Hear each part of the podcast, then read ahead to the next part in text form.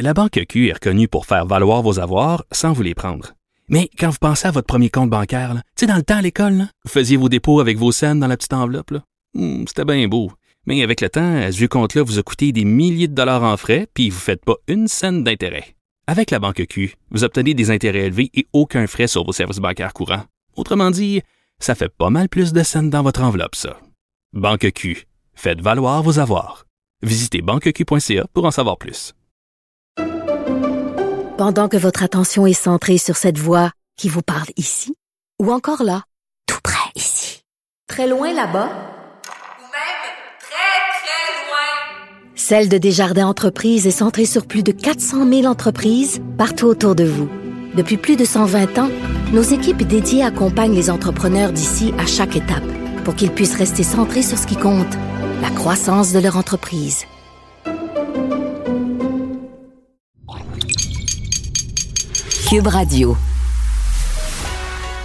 Il manie l'idée, la réflexion, la persuasion, le silence.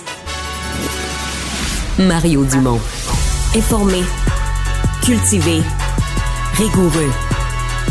Il n'est jamais à court d'arguments. Mario Dumont. Pour savoir et comprendre. Bonjour tout le monde, bon lundi, bienvenue à Cube Radio. Euh, est ensemble pour deux heures, on va vous accompagner pour ces deux heures, vous raconter cette journée en actualité. Alexandre Morin-Villouellette qui est là pour les nouvelles. Salut Alex. Bonjour Mario. Et euh, ben grosse fin de semaine, euh, le, le Parti conservateur a un chef et le Canadien a un capitaine. Capitaine le plus jeune de son histoire et le 31e de surcroît, Nick Suzuki qui devient là, Je officiellement voyais donc, sur les réseaux sociaux tantôt, les journalistes sportifs étaient rendus en 1926, là, quelqu'un qui était peut-être aussi jeune ou un peu moins jeune ou un peu plus jeune. C'est un gros mandat, c'est sûr, sur les épaules de Nick Suzuki euh, à prendre pour le, Ouais. pour le Canadien. Mais, mais si tu reconstruis, là, tu sais que ça va être lui le capitaine. Tu sais l'histoire de, de transition, de mettre quelqu'un pour un an ou deux, à un moment donné, vas-y, le prends la vraie décision. C'est Il sa jeune. première année d'un contrat de 8 ans. là. Ben oui. Il est là pour jeune, longtemps. Il est jeune, puis il est va bon. devenir meilleur, puis c'est ça. Moi, je suis d'accord avec ça. là. Tu, poses le, tu poses le vrai geste, là, tu sais, des intérims par-dessus intérims, on en revient. Et on va aller euh, rejoindre l'équipe de 100% Nouvelles. 15h30, moment d'aller joindre Mario Dumont dans les studios de Cube. Bonjour Mario. Bonjour. Parlons tout d'abord euh, d'Éric Lefebvre, député sortant Arthabasca. Euh, C'est dans le centre du Québec, donc qui a expliqué à notre collègue Félix Séguin avoir été victime d'intimidation. Il rapporte certains événements, dont celui, vous allez voir un extrait.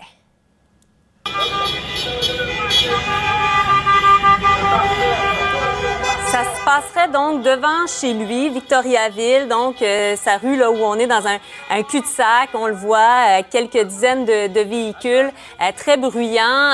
Mario, si quand tu étais en politique, ça se serait passé comme ça devant chez toi, comment tu aurais réagi? C'est épouvantable, je veux dire. c'est parce que de faire ça devant la résidence, il y a beaucoup de choses là, qui ça, qui ça implique. D'abord, t'es plus, euh, plus en représentation publique quand t'es dans ta maison, un. Euh, deuxièmement, euh, évidemment, euh, les autres membres de la famille, bon, tout en sait quelque chose, euh, les autres membres de la famille n'ont pas choisi la politique, là, sont, sont entraînés là-dedans. Si le père ou la mère, un des deux membres d'un couple, décide de faire de la politique, ben là, les enfants sont entraînés là-dedans indirectement, l'autre conjoint aussi. Mais ils n'ont pas, eux, à avoir peur dans leur maison. Bon, dans ce cas-ci, c'est encore pire parce qu'il y a une, ce que je comprends, il y a une jeune fille euh, euh, qui souffre d'un handicap, là, qui a carrément paniqué, Ouais. qui a eu peur et qui a subi un traumatisme encore euh, dans les jours suivants. Mais de toute façon, personne ne devrait avoir à vivre ça. Je sais, sincèrement, je sais pas qu'est-ce que pensent ces gens-là euh, qui se croient tout permis, mais c'est, euh, c'est- ça devient un véritable problème. là. Ouais, puis il était question euh, également du, du véhicule de, fonction euh, d'Éric Lefebvre, dans lequel il ne se trouvait pas, mais son chauffeur et quelqu'un aurait euh, tenté de provoquer une sortie de route. J'en parlais avec un criminaliste. Euh, on parle euh, à ce moment-là de, de voie de fait, possiblement même de conduite dangereuse. Là. Oui, absolument, absolument. Bon, est-ce que ces gens, tu sais, au Québec, les gens, personne n'a peur au Québec parce que tu te fais arrêter, je veux dire, euh, tout de suite, là, le mot c'est remise en liberté, remise en liberté, tu finis toujours par être Ouais. chez vous, tu finis toujours par être correct. Ce qui fait que les gens agissent, euh, sentent, là, tu sais, que la, la, la, la loi s'applique pas. Mais bon, euh, puis en même temps, c'est- triste de devoir mettre les, les policiers sur des affaires comme ça. Tu sais, ça, tout ça a comme pas d'allure. C'est un dérapage euh, social euh, vraiment, vraiment préoccupant. Parlons par ailleurs de, la campagne avec euh, François Legault, donc, qui est revenu sur l'immigration, a parlé de cohésion sociale et euh, ça a fait réagir, entre autres, Dominique Anglade, réagir vivement. On peut écouter euh, les échanges. La nation québécoise, pour être forte, ben, il faut protéger le français. Sinon, il y a des inquiétudes. Donc, protéger le français, ça fait une nation forte. Puis une nation qui est forte, ça fait une cohésion nationale qui fait qu'on s'aide quand il arrive des malheurs puis des crises. C'est de la petite politique qu'il fait. Il veut diviser les Québécois, mais encore une fois, c'est de la petite politique. C'est petit, c'est mesquin, c'est minable. On ne peut pas, comme société, s'empêcher de débattre de l'avenir du français et de débattre du modèle d'immigration parce que Dominique Anglade et François Legault ont décidé qu'ils n'avaient pas la hauteur pour mener ces débats-là. C'est quoi ta lecture de tout ça, Mario? Ben, sincèrement, c'est qu'on les mène, ces débats-là. C'est un, vrai enjeu, là. Euh, je, sais que des fois, les, libéraux disent ça souvent, on ne peut pas faire porter sur les nouveaux arrivants tout le poids de l'avenir du français. Puis dit mm. comme ça, c'est vrai. Mais en même temps, l'avenir linguistique du Québec, je veux dire, il y a une communauté anglophone historique. Ces gens-là ne se mettront pas à parler français demain. Là. C'est des gens, c'est des anglophones. certains le font. Oui, euh, non, ils peuvent devenir bilingues, ils peuvent apprendre le français, mais ils ne se mm. mettront pas à parler. Ils ne deviendront pas des francophones là, chez eux à la maison. Ils sont des anglophones, ils sont nés anglophones. Mm. Il y a des francophones. Il y a très, très peu de francophones qui deviennent anglophones. L'enjeu, là, c'est à chaque année, on est un endroit qui reçoit énormément d'immigration. Et c'est ça, c'est là que ça se joue. Si ces nouveaux arrivants s'intègrent en anglais, ben, l'anglicisation progressivement, le taux de personnes parlant français baisse, c'est ce qui se passe depuis 30-40 ans. Si 100% des nouveaux arrivants apprennent le, apprennent le français, le français progresse. Là. Donc, je comprends qu'on veuille dire on peut pas faire porter le poids de l'avenir du français, mais fait, le poids de l'avenir du français, il, reporte sur, il repose sur nos épaules, sur les épaules du gouvernement, de la collectivité, pour s'assurer que dans l'accueil des nouveaux arrivants, on met en place les conditions pour une francisation, pour un apprentissage du français. Alors moi, mon inquiétude, c'est la suivante. On utilise beaucoup le mot intégration, intégration, intégration. Mais pour que tu mmh. t'intègres au français, il faut que ça parle français. Il y a combien de quartiers à Montréal présentement où parler d'intégration, c'est une joke? Ça parle pas français dans la rue. Fait que de mm. dire que les nouveaux arrivants vont s'intégrer, ils peuvent pas s'intégrer au français. Ça parle anglais au dépanneur, ça parle anglais au magasin, ça parle anglais au restaurant, ça parle anglais partout dans plusieurs quartiers. De plus en plus, là, c'est cette anglicisation. Et à Laval, et dans les centres commerciaux de Laval. Mm. Et c'est là que tu dis, OK. Même sur la rive sud aussi. Oui, et c'est là que tu dis, OK, l'intégration. Alors là, là, la solution, ce serait la, régionalisation de l'immigration. Moi, je suis pas contre ça, je suis tout à fait favorable, mais jusqu'à maintenant, beaucoup, beaucoup, beaucoup d'opérations de régionalisation ont été de courte durée. Les gens s'installent en région, puis au bout de six mois, ils reviennent à Montréal, même des fois, ils s'en vont à Toronto. Donc, c'est pas facile d'installer de façon durable des nouveaux arrivants en région. Ça se fait, des régions où ça s'est fait. À Sherbrooke, il y en a, il y en a euh, des belles réussites. Mais mmh. c'est pour ça que le débat sur l'immigration, puis qu'est-ce que chaque parti veut faire, faut pas avoir peur de, parler de ça. C'est vrai que François Legault a eu certaines maladresses, mais dans les propos qu'on a entendus tantôt, sincèrement, moi, j'en vois pas. Si on est capable de, discuter de l'intégration au français, je, je, vois pas qu'est-ce qui ne peut plus être dit là-dedans. Je trouve dans ce cas-ci que la réaction de Mme Anglais, ben, c'est qu'elle essaye de surfer sur les erreurs précédentes de François Legault comme s'il en avait rajouté. Mais sincèrement, euh, c'est à elle, Mme Anglade, de nous dire qu'elle veut accueillir 70 000 nouveaux arrivants. La dernière fois que le Parti libéral a augmenté significativement les seuils d'immigration, ils n'ont pas joint ça. Ils n'ont pas joué à ça les efforts en matière de francisation, les budgets en matière de francisation. Alors, c'est plus à eux à nous dire comment cette fois-ci ils s'y prendraient pour pas répéter les, les erreurs du passé parle de, belles, euh, de beaux exemples. J'ai entre autres Granby, euh, ma région natale, les Laotiens, les Vietnamiens euh, également qui parlent très, très bien français et qui sont venus nombreux. Parlons de cette victoire écrasante de Pierre Poilievre. Plusieurs l'avaient vu venir, peut-être pas de cette ampleur-là. Entre autres, au Québec, 72 des 78 comtés québécois qui ont été remportés par Poilievre, alors que les plusieurs députés appuyaient Charret. Il y a des députés qui n'ont pas livré là, pour Charret. Non, c'est clair. En fait, presque tous. Il y a seulement dans Chicoutimi-Le Fjord que Richard Martel a livré son comté. Euh, les autres qui mm. avaient appuyé Jean Charest, euh, incluant les plus actifs, là, Alain Reyes, euh, Gérard Deltel, dans leur propre circonscription. Mais en fait, c'est c'est qu'eux ont livré probablement ce qui était leur membre. C'est que la machine, Mm. l'ouragan Poiliev, a fait vendre des centaines de nouvelles cartes de membres dans ces comtés-là aussi. Dans ces comtés-là Mm. aussi. Donc, les gens, les gens qui ont voté Poiliev sont des gens que probablement les députés sortants ne connaissent pas vraiment. là. C'est des nouveaux membres, là, des, des- des boîtes, des piles de cartes de membres qui sont, qui sont entrés. Alors là, euh, c'est quasiment un nouveau parti, là, pendant qu'on voit, c'était l'anniversaire, les un an de son fils Cruz, là, il l'a amené au caucus ce matin pour lui faire souffler la bougie. Donc, on va jouer beaucoup l'image, un peu l'image de la famille, euh, sa conjointe en fin de semaine qui était là. Euh, c'est- toute une entrée en scène de Pierre Poilievre. Quand tu passes aussi fort dans ton, euh, dans ton propre parti, arrive avec les coups des franges, il y a des gros avantages liés à ça, Marianne, hein, parce que... Prenons l'exemple d'Erin O'Toole, qui était, lui, pro-choix sur la question de l'avortement, mais qui, comme c'était 50-50 au leadership, là, au dernier tour, il fallait qu'il aille chercher les appuis pour faire basculer la balance de son bord, les appuis de Mme Leslyn Lewis, qui, elle, était la candidate là, pro-vie, anti-avortement, etc.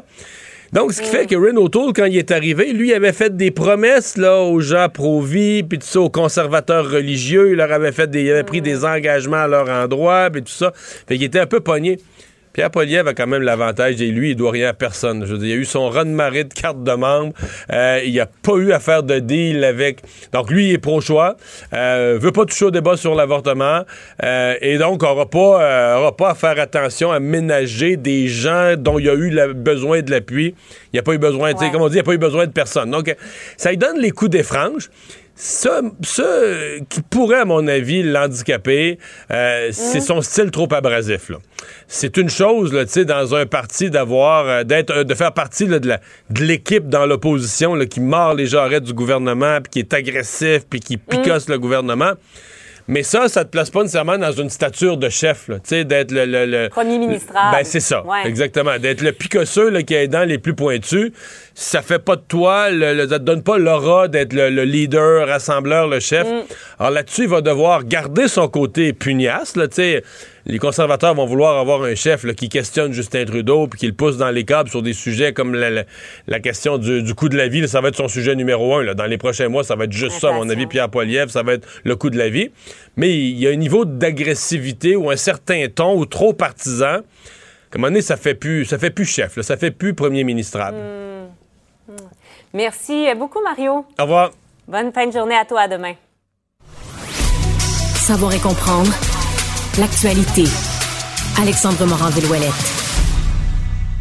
Alexandre, dans les autres choses qui ont marqué l'actualité des dernières heures, j'aimerais quasiment dire des dernières minutes, c'est une autre tuile sur la tête d'Éric Duhem euh, concernant des comptes de taxes, cette fois-ci non plus municipales, mais scolaires. Oui, parce que la semaine dernière, nos collègues du Journal de Québec révélaient qu'Éric Duhem l'avait menacé euh, de se faire saisir de deux immeubles à cause qu'il y avait un défaut de paiement de taxes municipales, donc à la ville de Québec. Il y avait des comptes en souffrance qui totalisaient en tout le plus de 14 000 dollars. Mais là, il y a des nouveaux documents de cours qui ont été dévoilés par la presse, dont le- nos collègues du journal, encore une fois, se sont saisis, qui dit qu'Éric Duhem était en défaut de paiement aussi pour des taxes scolaires au centre de services scolaires de la capitale. Et ça a été encore une plus longue période et c'est allé encore plus loin ça s'est rendu au huissier. Là. Exact. En deux, entre octobre 2018 et janvier 2021, un état de compte un peu plus de 2400 dollars. Et oui, on a dû mandater un huissier pour se rendre après un jugement qui a condamné M. Duhem en juin 2021 à payer la totalité des frais qu'il devait. Et donc, il y a un huissier qui était chargé en juillet dernier, euh, pas cette année, l'autre avant, d'aller saisir des biens meubles qui appartenaient à M. Duhem. Donc, on n'a pas... euh, on n'a pas payé du côté de M. Duhem, c'est ce qu'on comprend. Mais il y, a quelque chose de difficile à comprendre parce que, bon, son histoire, OK, j'avais une entente très privée très personnelle avec un locataire, que c'est lui qui payait les taxes. Je, suppose que c'est vrai, là. Mais là, normalement, là, faudrait vraiment que.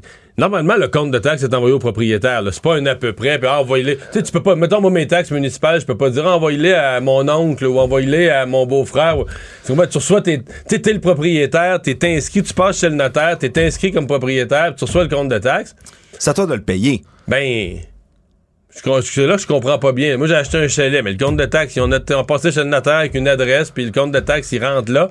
Fait que lui, est-ce que tu peux faire envoyer le compte de taxe à un locataire, ne, même pas être averti? Parce que là, à un moment donné, avant d'arriver au huissier, il a reçu des lettres, puis des avertissements finaux, puis... Oui, on, te dit que tu es en défaut de paiement ben avant de se rendre jusqu'au huissier. il y en a des étapes, c'est pas la première étape. tu reçois des lettres avec une, en-tête rouge, là, tu sais, avertissement final. Je suppose, tu sais, comme dans toutes les affaires, avant de te couper le un service ou avant d'aller en cours, on te fait une euh, on te fait un avertissement euh, sévère. Ouais. où sont rentrés ces avertissements? Est-ce que lui vraiment a pu ne, jamais les voir? Je sais pas. C'est une tuile qui lui tombe sur la tête. C'est pas parce que les montants sont nécessairement faramineux, Mario. Là, pour ce, ce compte-là, c'est un peu plus de 2400 dollars, mais c'est surtout savoir euh, est-ce qu'en campagne ça pourrait altérer l'image de M. Duhem ben peut-être moi j'ai toujours euh, j'ai toujours pour principe que tu sais à un moment donné il y a un pardon là, une affaire pour moi là aujourd'hui là lui ça, devrait le terroriser parce que c'est comme la, deuxième coup tu sais la tête du même clou le deuxième coup de marteau qui arrive d'aplomb sa tête du même clou euh, là, il enfonce un peu plus. Tu dis, ben voyons donc, c'est ça?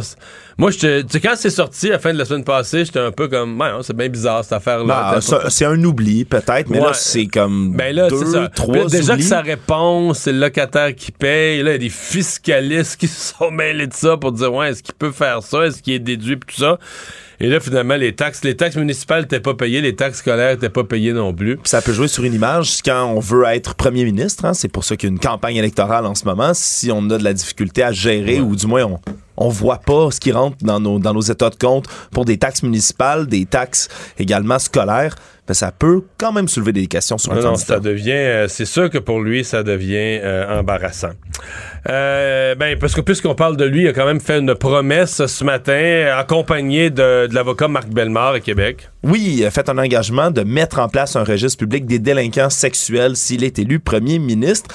C'est peut-être une promesse que vous avez déjà, à laquelle vous êtes déjà familier, puisque François Legault, en 2018, lors de la précédente campagne, avait tenu le même engagement, mais ça ne s'est finalement jamais concrétisé. Ce qu'on dit du côté de la CAQ, c'est que le gouvernement du Québec s'est buté à un refus du gouvernement fédéral, parce qu'il faut comprendre, c'est qu'au niveau des personnes incarcérées, c'est le Québec qui gère tout ce qui est peine de deux ans moins un jour, donc les peines les moins sévères, mais c'est des pénitenciers fédéraux lorsqu'il pour tout ce qui est de peine plus grave. le, genre, le, genre de criminel à se retrouver sur un registre du genre, c'est des gens, c'est plus des gens qui ont commis des crimes graves. La plupart du temps, tout à fait. Donc, c'est pour ça qu'il y, a un enjeu sur les partages d'informations entre les deux paliers de gouvernement. Et du côté du Parti conservateur, on promet de faire ce, registre en question des délinquants sexuels si on est élu. Ouais. J'ai entendu euh, Marc Bellemare qui se disait déçu euh, de la du volte-face du, du, refus de la CAQ de donner suite à son euh, engagement. Euh, il y a Edgar Fruitier qui, qui était là en appel, qui voulait pouvoir purger euh, sa, sa sentence à la maison compte tenu de son âge et de son état de santé. Oui, et sa demande en appel a été refusée aujourd'hui. Il devra donc purger sa peine en prison. On se rappellera qu'il a été reconnu coupable d'attentat à la pudeur, son adolescent, au cours des années 70, tout ça en juillet 2020. Il a copié d'une peine de six mois de prison. Mais tu le dis, Mario, son avocat qui réclamait une peine à la maison, donc on le juge inapte en raison de son état de santé. On dit qu'il y a aussi des troubles cognitifs, des pertes de mémoire, et que comme il résiderait dans son sous-sol, il ne serait pas, selon son avocat, une menace pour la société. Malheureusement pour lui, la Cour d'appel n'a pas vu les choses du même œil, et donc il devra bel et bien purger sa peine de prison.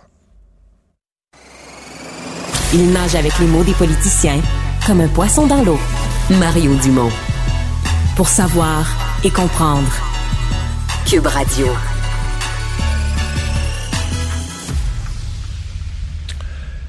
Lettre euh, ouverte ce matin euh, dans notre rubrique Faites la différence. Vous trouvez ça dans le Journal de Montréal, dans le Journal de Québec. C'est signé par le chef du Bloc québécois, Yves-François euh, Blanchette, qui dit essentiellement, bon, une fois le, respect et l'admiration exprimés pour la reine, que ça génère, le décès de la reine amène une obligation de nous questionner sur l'avenir de la monarchie, sur le symbole que ça représente dans notre société. On en parle tout de suite avec euh, l'auteur de la lettre, le principal intéressé, François Blanchet. Bonjour. Bien bonjour, M. Dumont. Euh, c'est pas un, peu vite, euh, certains diraient le, le corps n'est pas encore complètement refroidi, qu'on essaie d'en profiter pour lancer un débat politique? En fait, je souhaitais attendre que le gros soit passé, mais là, je me suis rendu compte éventuellement qu'on allait être rendu au 19 pour les funérailles. Et donc, ça, se prolongeait, ça se prolongeait.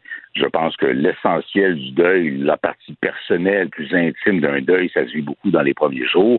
Et vous aurez aussi remarqué que le ton de la lettre ouvre sur une réflexion, mais il y a, y a rien d'offensant ou d'offensif ou de belliqueux là-dedans. Simplement, le constat de la nécessité ou de la pertinence d'ouvrir une réflexion.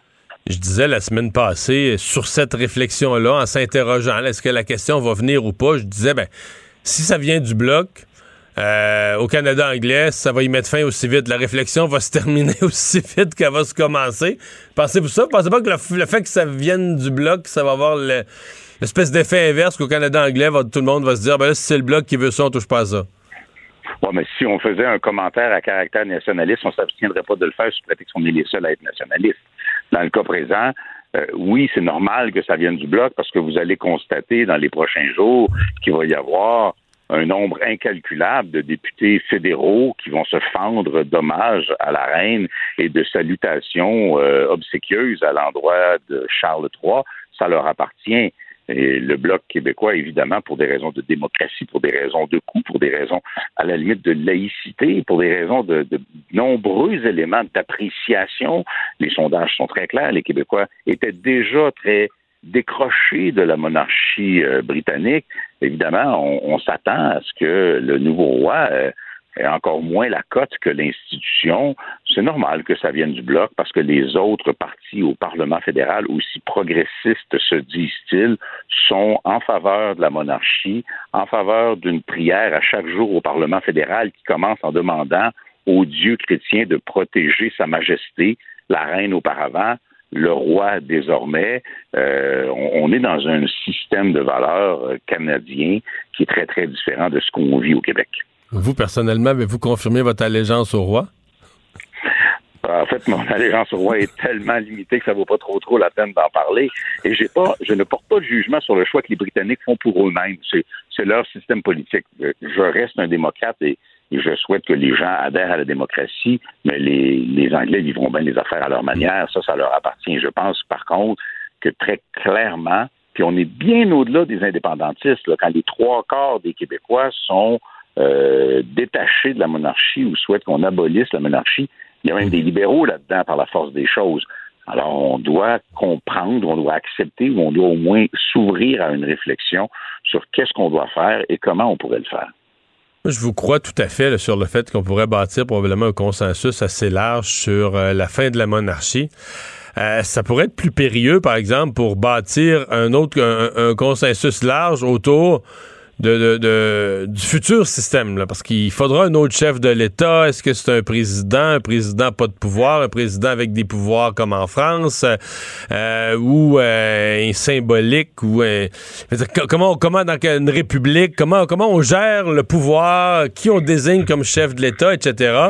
Euh, autant de politologues, autant de propositions de système ou de modèles. mettre toutes les provinces d'accord là-dessus, mettre tout le monde d'accord là-dessus, on se coucher tard? Il y a beaucoup de questions dans la question. Dans un premier temps, il n'y a rien qui nous oblige à modifier pour l'instant la partie symbolique de la chose. On peut remplacer le coûteux symbole de la monarchie par un rôle qui serait symbolique d'un juge de la Cour suprême ou d'un président de la Chambre. Il y a plusieurs possibilités qui restent passablement symboliques pour les parties protocolaires et cérémonieuses de la chose.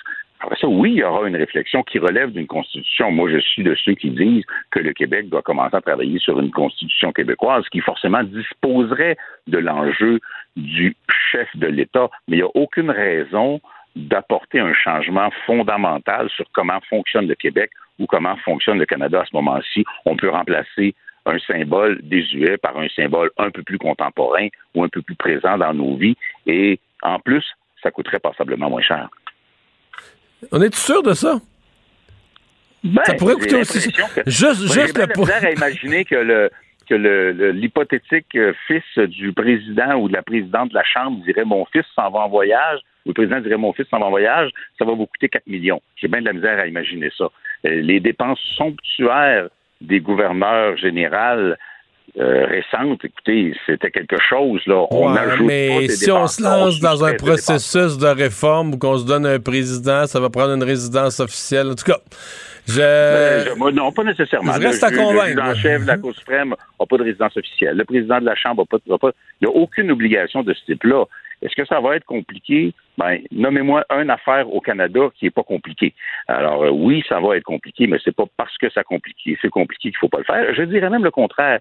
Si c'est compliqué, c'est en soi une raison pour démontrer que le système ne fonctionne pas bien, puis il faut faire autre chose. Pierre Poilievre, qu'est-ce que vous pensez de son arrivée sur la scène? Écoutez, j'ai deux réponses à ça. J'ai la réponse euh, un peu plus personnelle, parce que chaque fois que je croise Pierre, on s'entend bien. C'est un, redoutable parlementaire, c'est un gars avec un sens des communications exceptionnel. On a une fort bonne relation. Ce bout-là étant dit, le spectacle au Parlement pour les amateurs de politique, ouf, M. Trudeau va avoir en face de lui comme chef de l'opposition officielle un client autrement plus redoutable. Et ça, tant mieux pour l'activité parlementaire, c'est bon. Le fait qu'on ait un parti conservateur résolument conservateur sans complexe. Ça veut dire on est pro-pétrole. On dit que ça existe vaguement les changements climatiques, mais on fera rien par rapport à ça. On était dangereusement sympathique à ceux qui étaient hostiles aux mesures sanitaires, que ce soit le masque ou la vaccination. On a encore une frange extrêmement importante de conservatisme social. On veut euh, euh, reconnaître une forme de crypto-monnaie. Il y a plein d'éléments qui font que les conservateurs assumés sont quelque chose d'extraordinairement différent de ce qu'est, par exemple, non seulement le Bloc québécois, mais un large consensus québécois. Et ça, je trouve ça plutôt salutaire. On aura des débats, mais je pense qu'on part d'extrêmes très, très lointains. Puis notre travail à nous, ce sera de mettre en relief. Mais comme auparavant, les conservateurs ne parlent pas pour le Québec. Non, mais la surprise, c'est que Pierre Poilièvre, euh, il y a eu un énorme succès au Québec. Là, c'est pas. On pensait que au Québec, euh, au début, là, on laissait entendre qu'au Québec, euh, il, son appui allait venir de l'Ouest, peut-être de l'Ontario. Mais là, au Québec, il, a tout ramassé. Il a resté des miettes à Jean Charest. Ne confondons pas, ne confondons pas deux choses. Il n'y a pas eu l'appui du Québec. Il y a eu l'appui des conservateurs du Québec. Puis les conservateurs du Québec une place comme à l'autre, c'est autour de 15% Fait qu'il y a eu une majorité des 15% de conservateurs du Québec ou des membres du Parti conservateur du Québec. Ben, quand même, un raz-de-marée de cartes de membres, probablement plus qui s'en est vendu quasiment. Un raz-de-marée de cartes de membres, mais il n'y a pas de raz-de-marée d'intention de vote. On n'est pas du tout dans l'opinion publique présentement.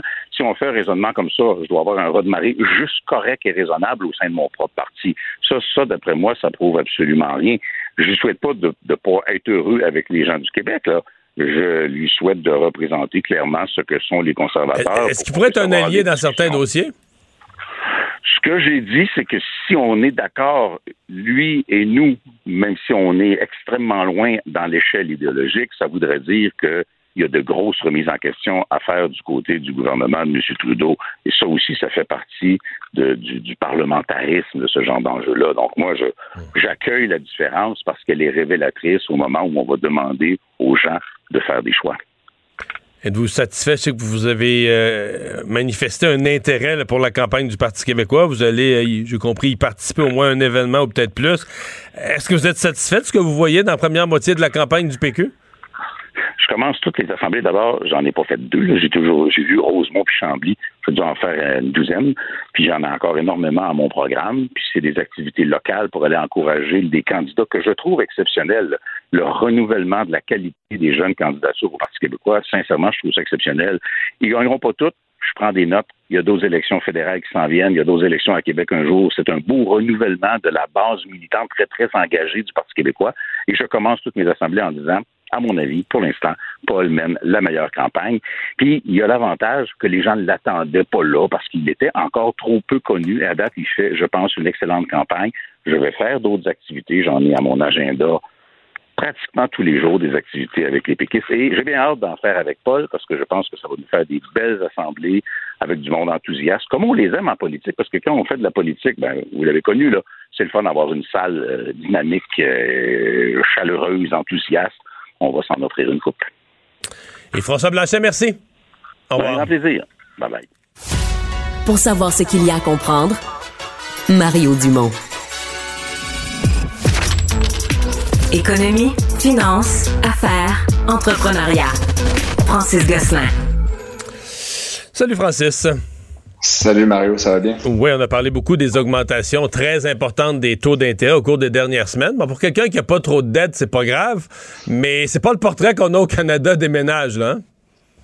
Non, effectivement, c'est ce qu'on a appris ce matin dans un rapport de Statistique Canada que l'endettement des ménages a augmenté euh, encore une fois au deuxième trimestre par rapport au début de l'année. Euh, pour chaque dollar, puis c'est mesuré par euh, un peu comme l'État, dollar de dette par dollar de revenu, si tu veux. Donc c'est un ratio. on est pas, c'est une petite augmentation de 2% mais en fait le chiffre lui-même impressionne. On est à presque 182% Donc pour quelqu'un qui aurait par exemple 50 000 dollars de revenus ou un couple dont les deux gagneraient 50 000 donc 100 000 pour le ménage, ils auraient donc 200 000 de dette.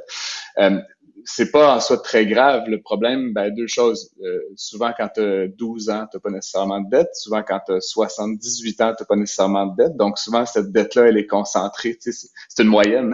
Mario, je n'ai pas à t'expliquer, mais non, non, c'est ça. Euh, fait qu'il y a possiblement des gens qui ont 300, 350% de dette. Puis là, avec les taux d'intérêt qui augmentent, beaucoup de ces gens-là sont sur des ratios de dette variables, par exemple. Ben, le service de la dette, donc la proportion de leur revenu qui va être dédié à payer les intérêts, va augmenter. Est-ce qu'il faut craindre des, faillites de ménage?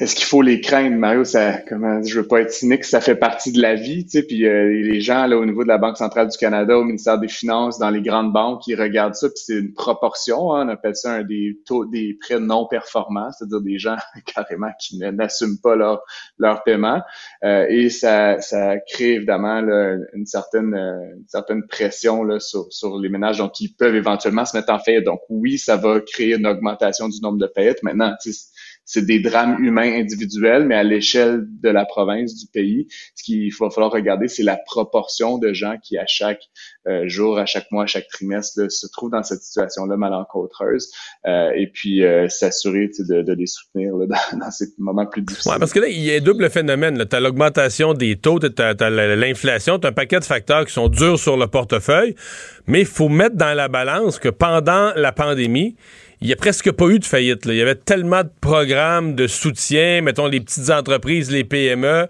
les banques avaient le mandat de prêter, puis le gouvernement garantissait. Fait que c'est comme si un... Parce qu'à un moment donné, les, faillites ont aussi pour effet d'épurer l'économie d'entreprises, malheureusement, qui sont pas capables d'être profitables. Fait que là, on les a sauvés, sauvés, sauvés. Puis là, tout à coup, tout le monde se retrouve dans des conditions plus difficiles, des taux d'intérêt plus élevés, euh, une inflation plus, plus euh, lourde.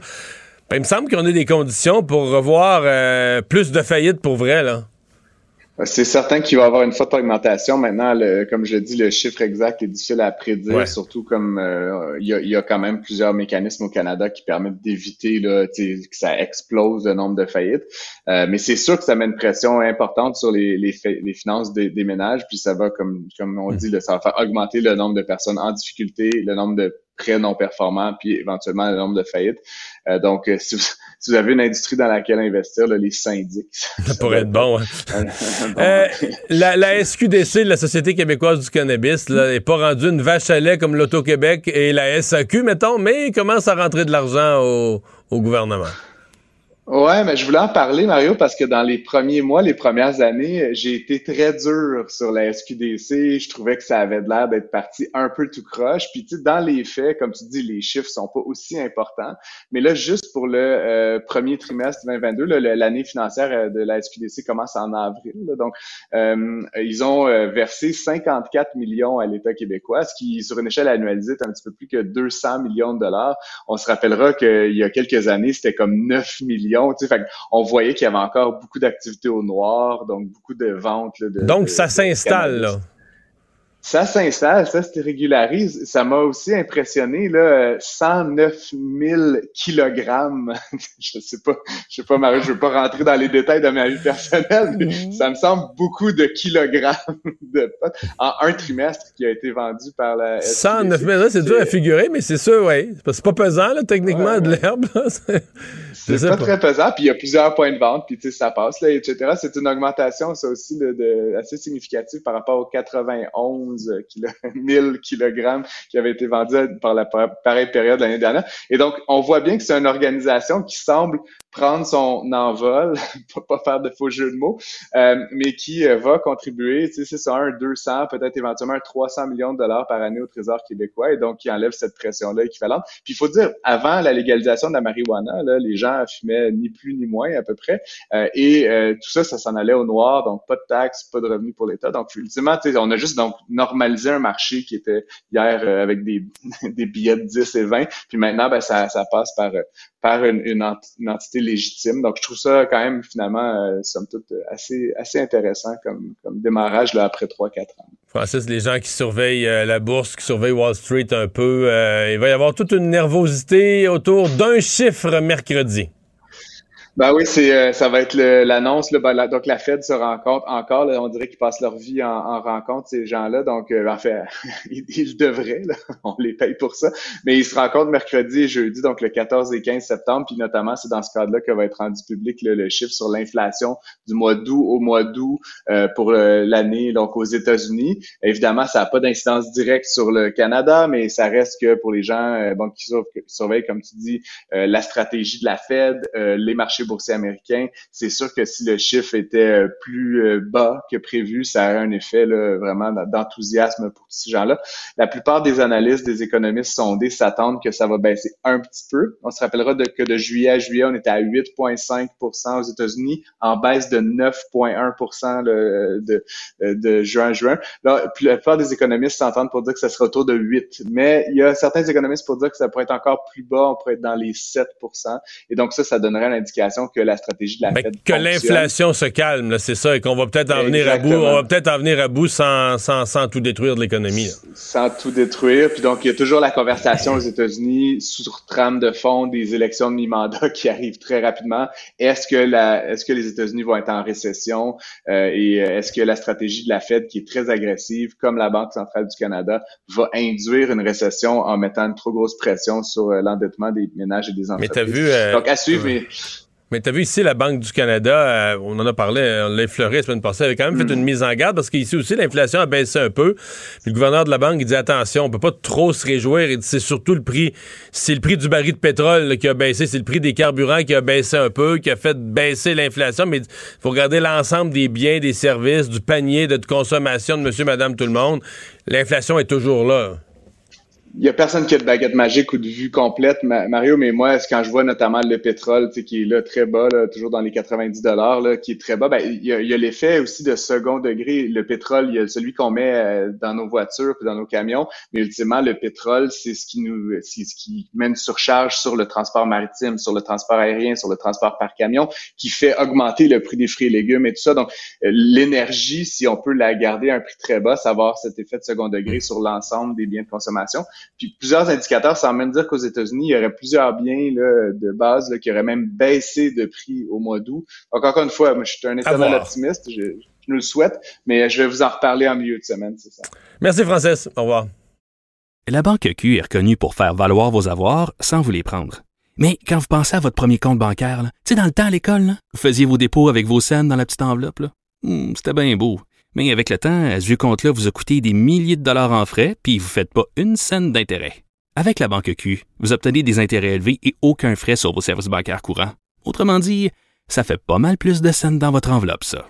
Banque Q, faites valoir vos avoirs.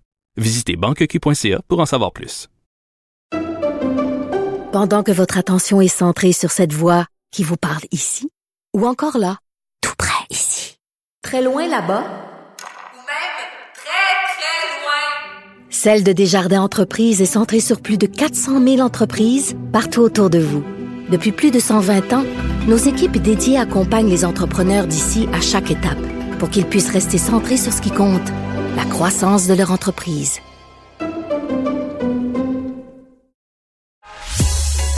Il ne mord pas à l'hameçon des fausses nouvelles. Mario Dumont a de vraies bonnes sources. Quand on s'estime sur le mot, Mario Dumont. On, on parle plus de ce qui devrait être fait. C'est quelque chose qui se construit. Isabelle Maréchal. Il y aura toujours des gens qui vont pas aimer ça. Il y aura toujours des gens qui vont trouver Arte. La rencontre, Maréchal Dumont. Bonjour Isabelle. Bonjour Mario. Et là, tu- aujourd'hui, tu m'étonnes, tu me parles de hockey. Oui, mais tu sais que je suis une fan de hockey. En tout cas, je l'ai été plus à une certaine époque où euh, notre équipe, euh, le CH, était glorieuse. Donc, ça commence à faire un méchant bout. Ouais, mais là, si je comprends Ouais, bien, hein? ton cœur saigne là, quand même. Mais là, bon, écoute, mon cœur saigne et puis je le dis avec à la fois beaucoup de- beaucoup d'amour pour cette équipe, même si, euh, tu vois, aujourd'hui, je trouvais qu'il y avait une belle nouvelle, Nick Suzuki qui devenait nouveau capitaine, euh, jeune, le plus jeune capitaine du CH de toute l'histoire, 23 ans, un beau message qu'on envoie aux jeunes générations de hockeyeurs au Québec. Et, et- et bref, tout ça euh, passe au second plan quand tu vois le chandail de Nick Suzuki, le C d'un bord et le RBC de l'autre bord. Et là, tu te dis, c'est quoi ça? Et on apprend finalement que le chandail du CH a été vendu à une institution euh, financière. Mario, c'est la fin d'une ère où le chandail de la Sainte Flanelle échappait aux impératifs commerciaux. Et ça, là, c'était quelque chose de sacré, tu vois. On en avait. On Mais en L'an dernier, c'était le casque. Il y avait, Oui, il y avait le Belle casque. sur le Ben, casque. Voilà, les bandes, tu sais, les bandes avant, il n'y en avait pas de pub. La glace en dessous, tu sais, sur la glace aussi, il y a de la pub. Bref, Mais, écoute, mais on les, est les bandes, je trouve ça. ouais. Mais les bandes, je trouve ça moins pire. Ça reste que c'est une plaque de. C'est une plaque de bois, là, tu sais. C'est pas. euh, c'est l'être humain, le joueur, puis Mais là. voilà, là, tu vois, le propriétaire du CH, Jeff Monson, il compte sur toi et d'autres qui vont s'habituer. Puis, il sous-entendait aujourd'hui pour expliquer ça en disant, écoutez, on nous a présenté ça aux 32 équipes de la, Ligue, puis finalement, ben, il y en a déjà sept là, qui ont accepté. Fait que c'est, c'est comme une évidence qu'on, c'est un passage obligé. On va tous éventuellement être obligés d'y aller. Donc, et toi, tu viens de le dire on s'est habitué à tout. Avant, il n'y en avait pas sur les bandes, il n'y en avait pas. Là, on est submergé de pubs quand on va voir un match des- de- du Canadien au Centre Bell. En avait-on besoin sur le chandail? Moi, je dis que non. Est-ce que le Canadien, Mario, est devenu une ligue de garage pour être obligé de se subventionner, se financer grâce à la commandite sur son chandail? Franchement, moi, je pense que non. On aurait pu se garder une petite gêne. Est-ce que c'est le premier logo qu'on voit sur les chandails? Moi, je pense que non. Je pense que c'est le premier d'une série. Euh, il va y en avoir d'autres. Euh, écoute, j'ai mis ça sur ma page Facebook, euh, Isabelle Maréchal officielle. Je voulais- J'ai demandé aux gens qu'est-ce que vous en pensez? Il n'y a pas de commentaires positifs. Tout le monde est, est- est- est Mais là- outré. Ouais, mais là, en partant, on, euh, on pourra plus les appeler le tricolore, ne serait-ce que pour ça. Il y, a une, il y a une quatrième couleur, il y a le jaune, il y a le jaune, de la- il y a le jaune de la RBC. Exact. Écoute, il y en a qui vont dire. tu sais, moi, j'entends toutes sortes de choses depuis ce matin parce que ça a vraiment pris le dessus euh, par rapport au tournoi de golf aujourd'hui. Là. Et euh, c'est comme la, c'est la nouvelle du tournoi de golf. Et, euh, et, et ce que les gens disent, c'est mais vous savez, il n'y a plus rien de sacré aujourd'hui. C'était normal. Tous ceux là, qui, qui, comme moi, euh, ont le cœur qui saigne, comme tu disais, j'aime bien cette expression. Ben, c'est parce qu'ils sont d'une autre époque, puis ils comprennent pas comment ça marche la Ligue nationale de hockey, puis qu'aujourd'hui toutes les équipes, puis pas que la Ligue nationale de hockey, mais même les équipes sportives, tu sais, euh, on nous a fait, euh, on nous a rappelé aujourd'hui qu'entre autres euh, Le au basket, soccer, ouais, le soccer, ben oui, au ça. basket, à d'autres, tu sais, bon, il y en a d'autres, mais est-ce qu'on est obligé d'aller là? Moi, Ben, c'est ça. Non, moi, sincèrement, l'équipe? est tellement profitable. tellement, écoute, il y a Ce que je me demande, là, les, les chandails qu'ils vendent à la boutique, 300$, piastres, là, Ouais. eux, il y il va y avoir le logo dessus? Parce que là, si tu veux avoir le vrai chandail identique à celui que les joueurs portent, il faut qu'ils te foutent le logo dessus aussi. Mais d'après moi, ils perdent mais- la valeur. là. Non, y a, je pense pas qu'il y ait le logo de la RBC. En tout cas, c'est sûr que euh, ça doit être un deal payant. Là, on l'a pas chiffré aujourd'hui, mais euh, c'est plusieurs millions. Là. Ça, c'est sûr. Peut-être même au-delà de 10 millions. Là.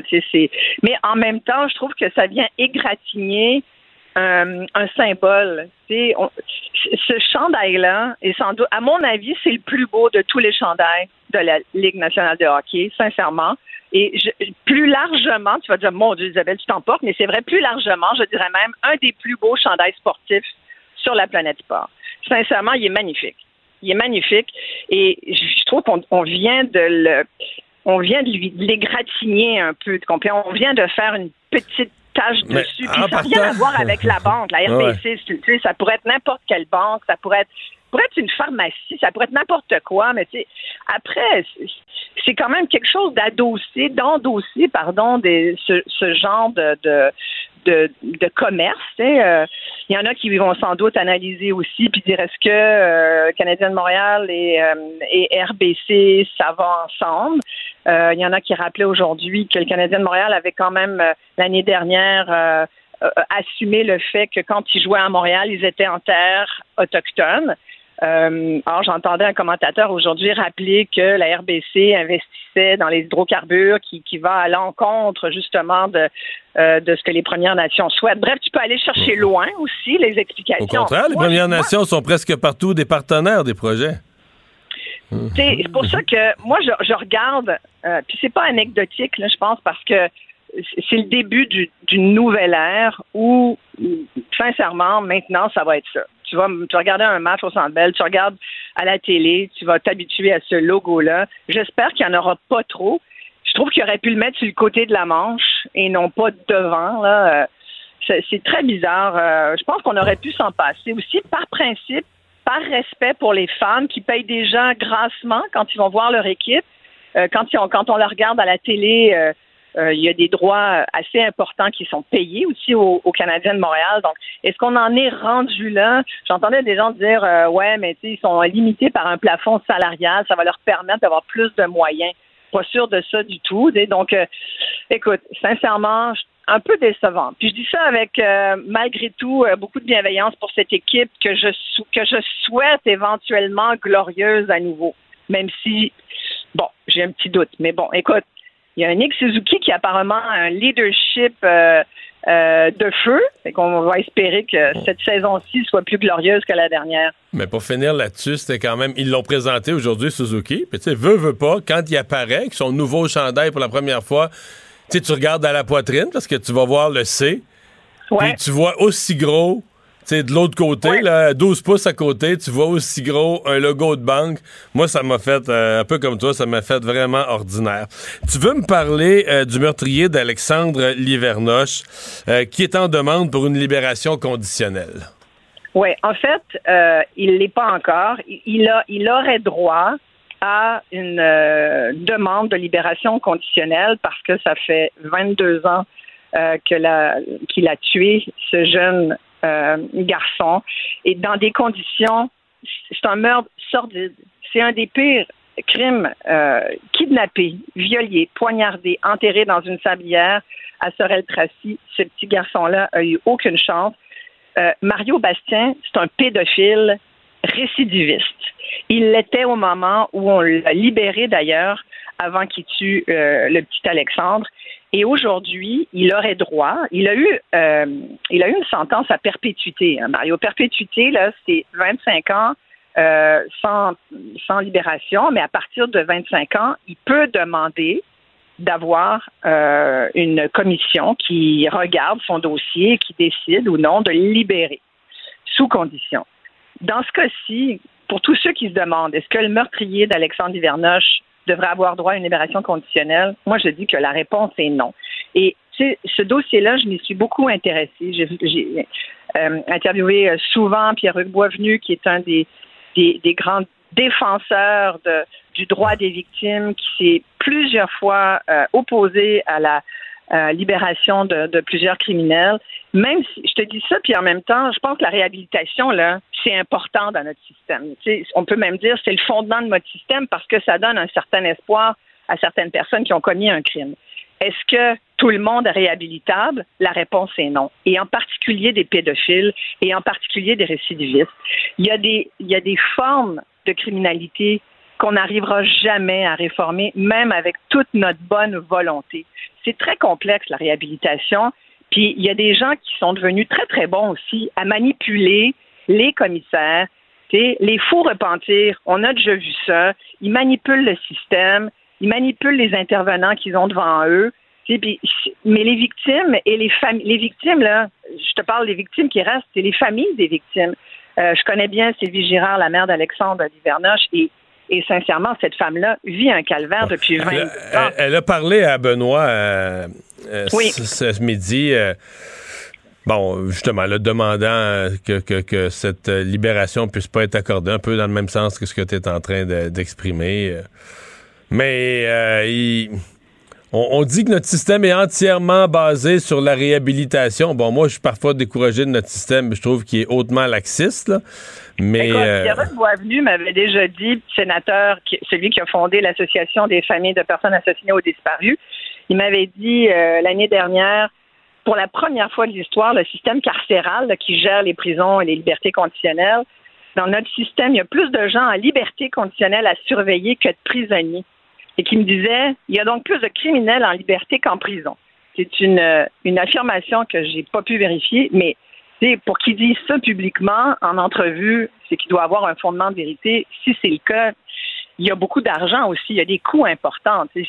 On pourrait, mais en même temps, c'est sûr que tu veux que donner cet espoir à, certaines personnes qui commettent. Moi, je je sais pas si tu connais Daniel Benson, qui est un autre. Oui, oui, oui.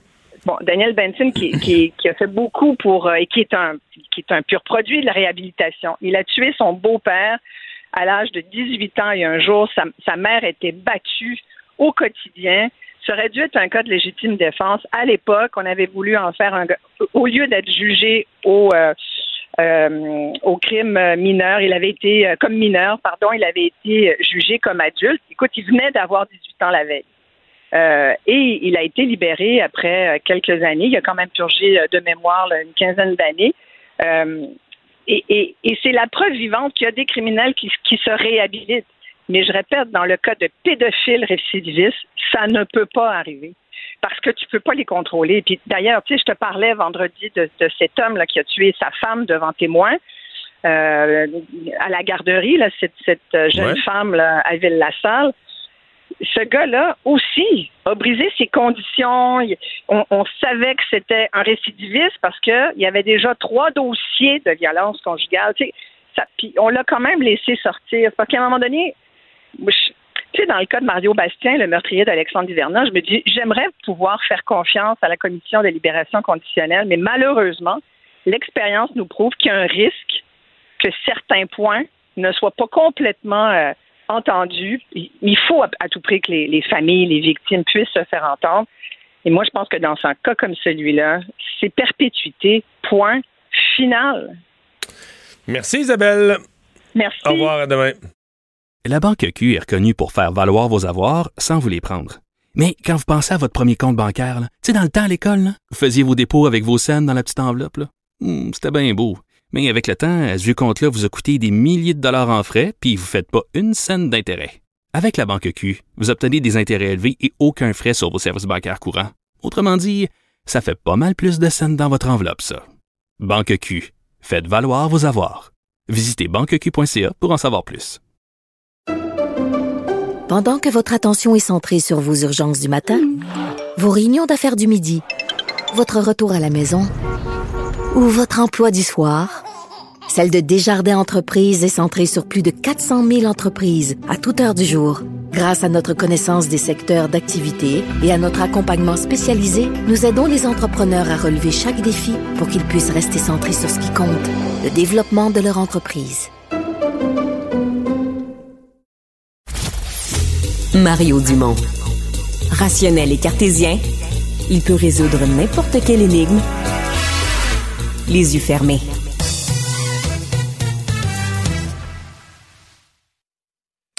Alors, on est de retour euh, pour vous parler du sujet qui a tout à l'heure euh, choqué, euh, dérangé certainement Isabelle Maréchal. elle n'est pas la seule, j'en ai entendu parler, j'ai lu là-dessus toute la journée des réactions. Un logo commercial, un logo de banque euh, directement sur la poitrine, à même hauteur que le C du, capitaine, sur le chandail des joueurs du Canadien. Ils porteront ça toute la saison. Ça a été présenté ce matin dans le cadre du tournoi de golf. Ça a quasiment éclipsé la nomination de, de Nick Suzuki comme capitaine. Jean Gosselin est expert en marketing sportif, directeur communication marketing de l'Institut national du sport du Québec. Euh, Monsieur Gosselin, bonjour. Bonjour, M. Dumont. Merci de l'invitation. Est-ce qu'on est rendu là? Parce que c'est un peu ce qu'on dit les gens du Canadien. Là, la Ligue évolue dans ce sens-là. Euh, il y a eu le casque. Puis là, si un projet a été présenté pour les chandails, ben, envoyer un logo sur le chandail aussi. Est-ce qu'on est rendu là? Est-ce que c'est une, espèce de, condamnation?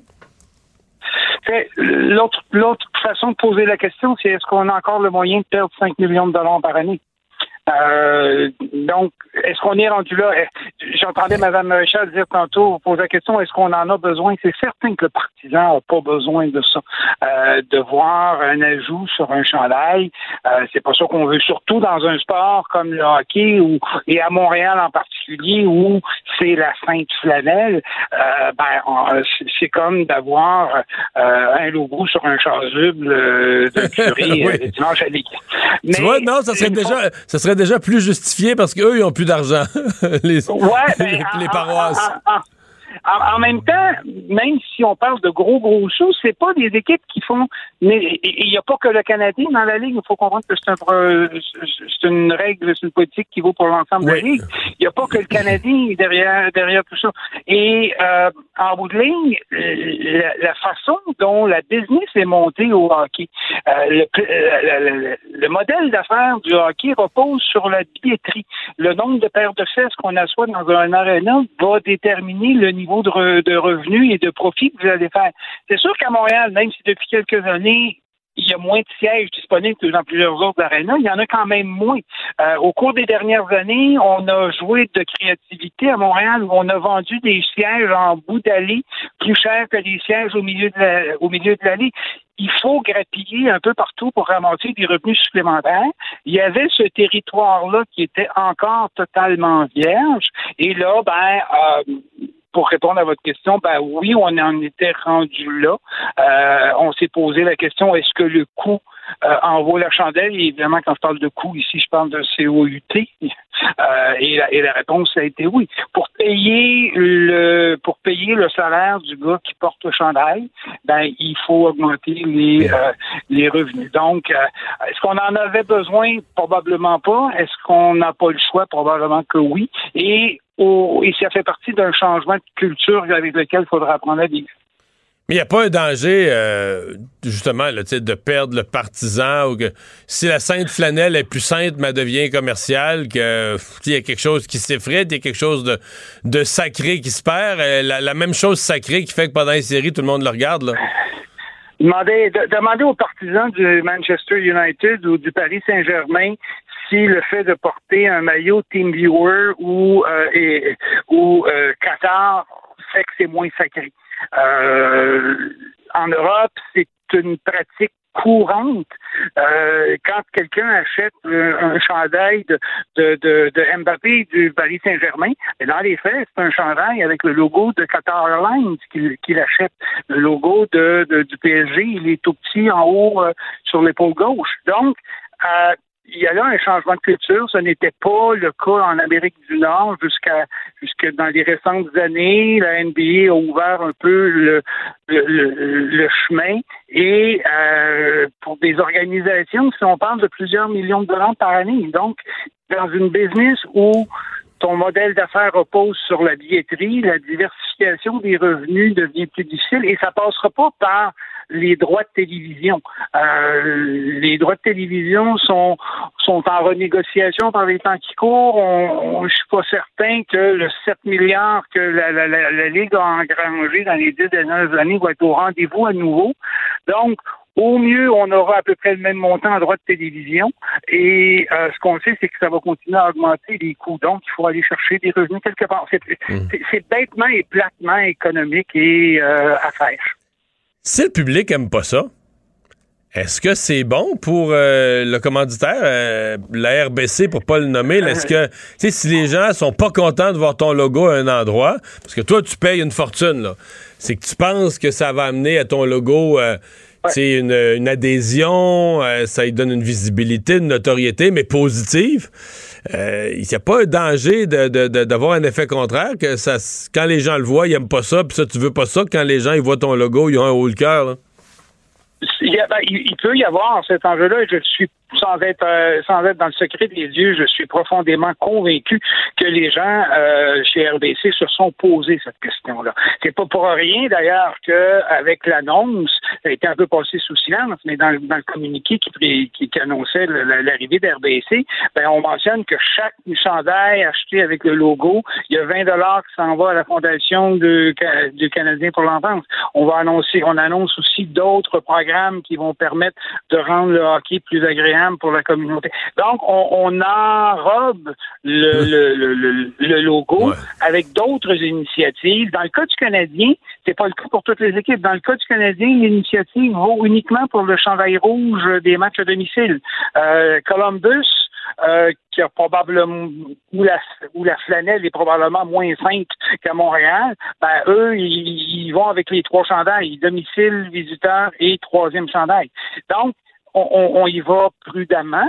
On a des mesures qui permettent d'enrober tout ça, mais c'est certain qu'on va on va le, euh, le, le, on va monitorer toutes ces choses-là. Mais le monde du hockey a vécu plusieurs transformations au cours des années. Euh, Rappelons-nous quand le match de, quand les matchs de hockey ont été les droits de télévision ont été accordés pour la première fois à RDS. Euh, c'était une première. Le hockey ne serait plus disponible sur une télévision euh, euh, conventionnelle à grande écoute. Il y a même eu une entente temporaire qui permettait d'avoir le hockey du samedi soir à Radio-Canada, ben, aujourd'hui, il n'y a plus personne qui s'étonne que euh, non seulement ce n'est plus sur un canal très, euh, généraliste, mais que c'est même sur deux réseaux, euh, deux, deux réseaux différents. Donc, c'est cette évolution-là qui, qui vient jouer sur le thème, sur l'attachement de euh, du, du, partisan, c'est bien clair. Euh, depuis que je suis tout petit, moi, le chandail il est bleu, blanc, rouge, puis il n'y a pas eu d'autres couleurs que ceux-là. Là, il y, a, il y a quelque chose qui s'ajoute, mais c'était à prévoir. Il y a trois ou quatre ans à peu près, les logos de commanditaires sont apparus sur les matchs lors des entraînements. Euh, pas, pas sur les matchs, mais sur les chandails, pardon, lors des entraînements. De mémoire, je pense que c'est Subway qui était là le prochain pas était d'aller vers les, les, de match. C'était comme une question de temps. Jean Gosselin, merci beaucoup. Au plaisir. Au revoir. La Banque Q est reconnue pour faire valoir vos avoirs sans vous les prendre. Mais quand vous pensez à votre premier compte bancaire, tu sais, dans le temps à l'école, vous faisiez vos dépôts avec vos scènes dans la petite enveloppe. Hmm, C'était bien beau. Mais avec le temps, ce vieux compte-là vous a coûté des milliers de dollars en frais, puis vous ne faites pas une scène d'intérêt. Avec la banque Q, vous obtenez des intérêts élevés et aucun frais sur vos services bancaires courants. Autrement dit, ça fait pas mal plus de scènes dans votre enveloppe, ça. Banque Q, faites valoir vos avoirs. Visitez banqueq.ca pour en savoir plus. Pendant que votre attention est centrée sur cette voix qui vous parle ici, ou encore là, tout près ici, très loin là-bas, Celle de Desjardins Entreprises est centrée sur plus de 400 000 entreprises partout autour de vous. Depuis plus de 120 ans, nos équipes dédiées accompagnent les entrepreneurs d'ici à chaque étape pour qu'ils puissent rester centrés sur ce qui compte, la croissance de leur entreprise. Mario Dumont, le seul atlas dont vous avez besoin. Un adolescent de 17 ans poignardé. Une autre femme assassinée. Il est visé par des allégations d'inconduite sexuelle. Les formations politiques s'arrachent le vote des familles. Comment faire fructifier votre argent sans risque? Savoir et comprendre les plus récentes nouvelles qui nous touchent. Tout savoir en 24 minutes. Avec Alexandre Morin-Villouellette et Mario Dumont. Aujourd'hui, plusieurs choses dans l'actualité. Nicolas Suzuki, Nick Suzuki plutôt, qui devient le nouveau capitaine du Canadien si après le français, Montréal. on va l'appeler Nicolas. Nicolas Suzuki. Parce qu'il y a un enjeu, là. Est-ce qu'il doit apprendre le français ou pas comme capitaine? Un des enjeux, effectivement, qui a été soulevé par plusieurs euh, chefs de parti aujourd'hui. L'appel, euh, la tentative d'appel d'Edgar Fruitier qui a été rejetée mais dans les dernières heures, c'est la fusée Blue Origin hein, de la compagnie du même nom euh, de Jeff Bezos, hein, l'un des milliardaires les plus connus sur la planète, qui s'est écrasé peu après son décollage tout à l'heure dans l'ouest Mais ça, du c'est son Texas. programme pour amener des touristes dans l'espace? Ça fait partie de ça, effectivement, le Blue Origin. Sauf Et que là, c'était une fusée non habitée. là. C'était un vol non habité, effectivement, aujourd'hui. D'ailleurs, ce qu'on mentionne, c'est que le système d'éjection de la capsule, qui habituellement doit emporter des passagers, a fonctionné comme prévu. On voit d'ailleurs dans une vidéo qui a été diffusée sur les réseaux sociaux où la capsule, elle, atterrit de manière assez brutale, mais sans quand même s'écraser complètement.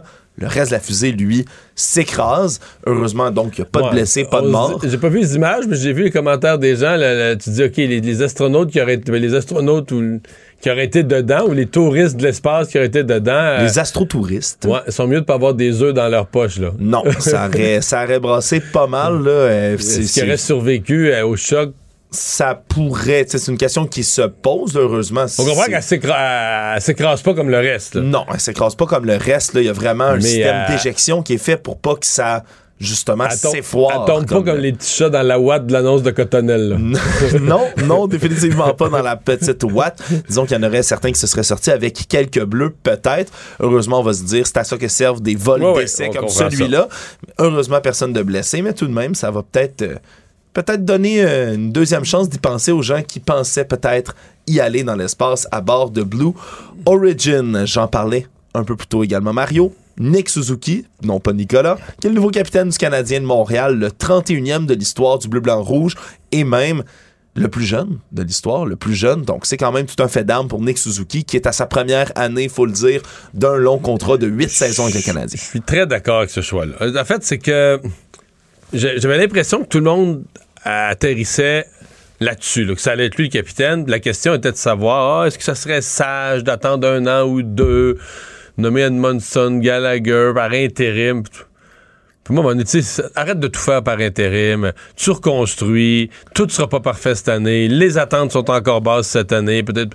Fait que, tu sais, si ton capitaine est en apprentissage du rôle de capitaine, le gars, tout le monde est en apprentissage de quelque chose dans la reconstruction de l'équipe. Fait que moi, mon, mon, mon école, c'est fais la, fais la vraie affaire. Le jeune est brillant. Le jeune est intelligent. Une tête ses épaules. Puis, je veux dire, il... d'abord, il fera pas. Je pense pas qu'il va faire de conneries, de grosses conneries. Mais c'est pas, c'est pas le genre de joueur non plus qui nous a habitués à faire des conneries comme ça. Non seulement c'est le meilleur pointeur du Canadien dans la saison de misère de la dernière. Ouais, c'est le meilleur pointeur en faisant du désavantage numérique. Un vrai capitaine, là, Patrice Bergeron. Oui, euh, et d'ailleurs, c'est lui qui. On, on l'a souvent comparé à Patrice Bergeron. C'est une, c'est une belle comparaison à faire, mais surtout, c'est le genre de leader plus silencieux qui prêche par l'exemple. C'est ce qu'il dit aujourd'hui. Euh, D'ailleurs, on, va- on peut peut-être écouter, là, il a dit quelques mots en français là, pour s'adresser aux gens et aux médias pour annoncer qu'il était capitaine. Bonjour tout le monde, c'est un honneur de devenir capitaine de Canadien de Montréal. Thank you all for all your comments and tweets and support. It's truly an honor. Go Habs, go. Mais je voyais euh, Paul Saint-Pierre Plamondon qui dit là, il a le devoir d'apprendre le français. Moi, je j'irai pas là, il n'y a pas un devoir. Mais j'entendais des gens aujourd'hui qui disaient écoute, le gars, il a 23 ans, il est super brillant. C'est un gars intelligent, tu sais, qui. C'est pas. euh, Écoute, apprendre. À... Là, je parle pas de devenir un conférencier capable d'expliquer la littérature québécoise, là. Non. Mais de parler un français de la rue, du hockey, des choses simples, de l'atmosphère de la chambre, des autres. Ça s'apprend assez facilement, là. Sérieusement, là. Moi, avec un minimum d'études, là, tu sais, j'ai- je suis appris par une troisième langue. C'est sûr qu'il est capable. Il, vit à Montréal. Fait que, il me semble, si j'étais l'équipe, si j'étais les dirigeants de l'équipe, je le forcerais pas. Mais j'y parlerais constamment de combien ça serait apprécié. Combien ça le rendrait indispensable à Montréal? Le, le- le- le- le favori des fans. Ben oui, ça. parce qu'il suffit d'être capable là, de, de- de parler de manière un peu fonctionnelle en français pour devenir un favori de la foule. Puis je vais ajouter Caulfield, qui est un gars, c'est un universitaire. C'est pas, pas des gens là, qui étaient bons au hockey, qui ont de la misère à l'école. C'est deux brillants. Même les deux ensemble, s'ils se mettaient avec les. Même avec Duolingo, tous les autres logiciels. tu sais, c'est ce qu'il a dit. Sur une ton cell, là. Ben oui, une question qui a été posée, euh, Nick Suzuki il a dit qu'il avait commencé à l'apprendre avec des applications, le français. S'ils se mettaient à deux, ton- là, ton puis cellulaire. par Chantal Maccabé, puis de la pratique. Écoute, à la fin de la saison, les deux gars, ils parleraient français, et le monde serait en amour avec eux, ce serait terrible. Ben, on leur souhaite, en tout cas, parce que, Ben, semble-t-il, comme tu le dis, c'est la belle clé pour aller jusqu'au cœur des amateurs. Sinon, les affaires judiciaires aujourd'hui, Edgar Fruitier qui euh, a, devra purger sa peine de prison puisque sa demande en appel a été rejetée.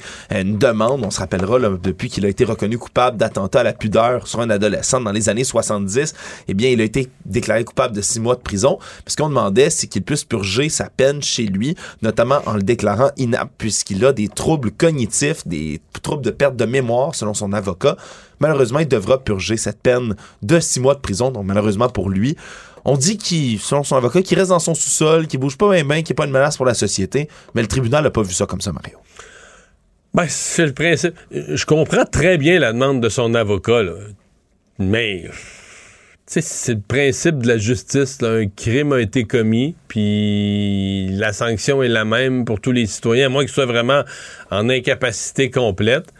Mais c'est la c'est la justice, puis c'est ça qui serait arrivé à un autre citoyen, puis lui, il a 92 ans. Je J'ai pas fait de l'évaluation de ce qui serait ses problèmes cognitifs. Je suppose qu'elle a été faite par les experts.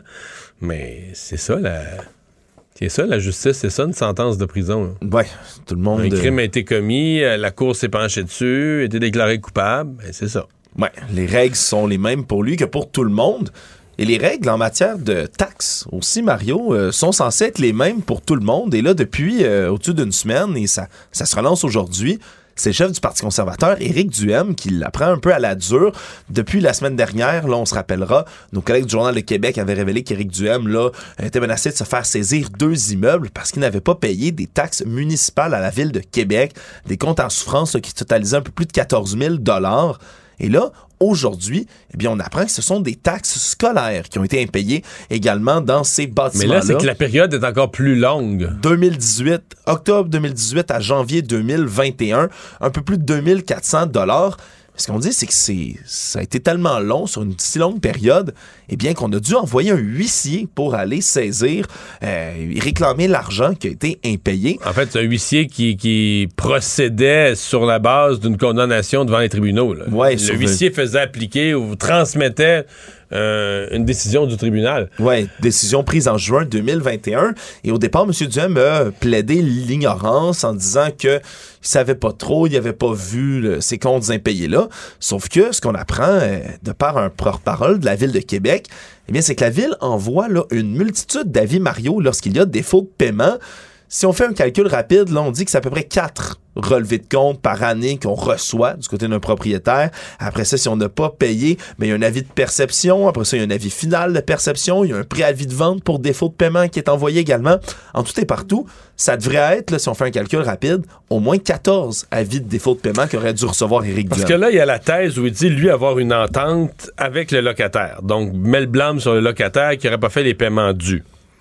Mais euh, faudrait vérifier. J'ai jamais entendu que tu pouvais faire envoyer. Tu sais, t'es le propriétaire, c'est notarié, c'est toi le propriétaire, et c'est à toi qui est envoyé le compte de taxe. À la limite, si tu le faisais payer par un autre, il faudrait que tu en fasses copie à l'autre, puis dire, regarde, c'est ça le montant.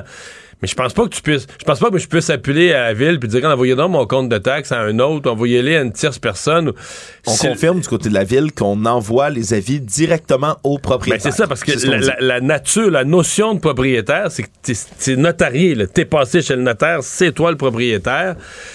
Donc, euh, je il y a un bout qui m'échappe, là. Et dans le cas des taxes scolaires, euh, sur cette période-là, je ne sais pas combien d'avis, d'avis supplémentaires avant d'avoir euh, un jugement de cour qui devienne exécutoire, envoyé par un huissier. Combien de fois tu as reçu des documents, des avis écrits à vie finale dans toutes les couleurs, en rouge, en noir? Hein? Ça devient difficile de dire que tu as ignoré tout ça. Mario, est-ce que ça pourrait avoir un impact, selon toi, sur la, ben, campagne? là, moi, la semaine passée, je dois avouer que je me disais, ouais, c'est quoi cette affaire-là? Une affaire de taxe? Comment ça se fait que ça sort? Y a quelqu'un qui veut du mal qui coule ça? Puis je me disais que dans le public, probablement qu'il y en a d'autres qui réagiraient comme moi. Tu sais, si t'es sympathique, toi, t'es. T'es dans le côté de Chauveau, tu penses voter pour Éric Duhem, tu vas te dire, voyons, c'est quoi ce Jean Bête-là qui y arrive? Puis là, il est... Mais la deuxième nouvelle de la même nature, moi, je pense qu'elle est beaucoup plus grave parce que là, Là, ça parle d'un problème. Tu dis, OK, les, taxes municipales n'étaient pas payées, les taxes scolaires non plus, une période encore plus longue. Et là, je sais pas qu'est-ce qui va répondre à ça, mais ça devient un peu l'espèce de, sérieux, de sens des responsabilités. Ça soulève des, questions euh, fatigantes pour quelqu'un qui... Puis, euh, c'est ce que je disais vendredi, puis je le répète, c'est encore plus vrai. Ce sont des questions que normalement le chef dans le questionnaire préparé par le parti et le chef au candidat. C'est le genre de questions qu'on pose. T'as-tu des comptes en souffrance, tes affaires, tes taxes scolaires, tes taxes municipales? Parce que ça peut devenir embarrassant au milieu de campagne pour un ben candidat. Oui, puis tu veux pas que ça sorte en campagne, puis c'est des comme on vient de le voir, ce sont des avis publics. Ou... Fait que tu veux que ton candidat, t'as-tu des problèmes financiers, des comptes impayés, puis taxes scolaires, taxes municipales, est-ce que tout ça est en ordre? Donc, normalement, s'il avait dit là, il est chef, mais s'il avait été candidat de son propre parti, normalement, c'est des choses qu'on vérifie. on va vérifie. On va pas fouiller dans les affaires du candidat, mais on lui fait un questionnaire dans lequel on lui demande de, répondre et de le dire s'il y a des choses comme ça qui traînent, qui sont susceptibles d'éclabousser la campagne. Oui, et dans ce cas-ci, ben Semble-t-il qu'il a peut-être pas répondu à son propre questionnaire. Ou On- qu'il n'y en a pas dans son. euh, qu'il l'a pas fait, là, mais Ouais. ça m'étonnerait quand même. Ouais, puis ça, c'est venu euh, quand même teinter ben, une annonce qu'il euh, faisait aujourd'hui, Éric Duhem, avec son parti, celle de vouloir mettre en place un registre public des délinquants sexuels s'il est élu premier ministre. Une promesse qui rappelle celle qu'avait faite François Legault en 2018, mais qui s'est malheureusement jamais concrétisée. Du côté de la CAQ, on dit que c'est une non-volonté là, du gouvernement fédéral si ça ne s'est pas appliqué, cette promesse-là, parce que ben, dans les pénitenciers, il y en a pour les peines de deux ans moins un jour qui sont gérées par Québec. Le reste, pour les peines plus graves, sont gérées par Ottawa. Et donc, on dit qu'il y aurait un problème entre le transfert d'informations de ces deux paliers-là. C'est ce qui ferait qu'on n'aurait pas accédé à la demande plus tôt. C'est une nouvelle promesse donc du Parti conservateur du Québec. Savoir et comprendre. Tout savoir en 24 minutes. Toujours sur les nouvelles de campagne électorale, il y a la Sûreté du Québec qui enquête en ce moment sur des tentatives d'intimidation répétées qui ont visé le député sortant Éric Lefebvre, député caquiste de la circonscription d'Arthabasca, qui a reçu entre autres ben, la semaine dernière la visite d'un groupe de manifestants à Victoriaville jeudi soir devant sa résidence. Pas chic, là. Vraiment pas chic, c'est à rappeler un peu ce qu'on avait vu pendant, par exemple, là, le mouvement des camionneurs, là, des fameux convois, cortèges, une trentaine de véhicules qui avaient des drapeaux du Québec, du Canada à l'envers, qui sont présentés devant sa résidence en klaxonnant et en gueulant euh, fuck le go, fuck le fèvre, liberté, liberté, des propos qui ont été rapportés, qu'on peut entendre même dans des images vidéo qui ont été captées par Éric Lefebvre et sa famille. Il est accompagné de sa femme et de sa belle-fille de 16 ans. Et vraiment une expérience qui est un peu pour n'importe qui, Mario, qui illustre, si on veut, le degré Ben, de violence qu'on voit partout là, en campagne en à- ce moment. ouais, mais là, à ta maison, c'est une autre affaire. Là. Tu sais, euh, bon, les manifestants, ça fait partie de la vie en politique. Les manifestants vont aller au bureau. euh, souvent, c'est des groupes organisés, des syndicats. Donc, au fond, il y a, il y a- il y a- des fois, ils font ça en sauvage, mais des fois, ils ont des gens qui assurent la sécurité, le bon déroulement. Mais là, euh, c'est violent dans le propos, à la maison.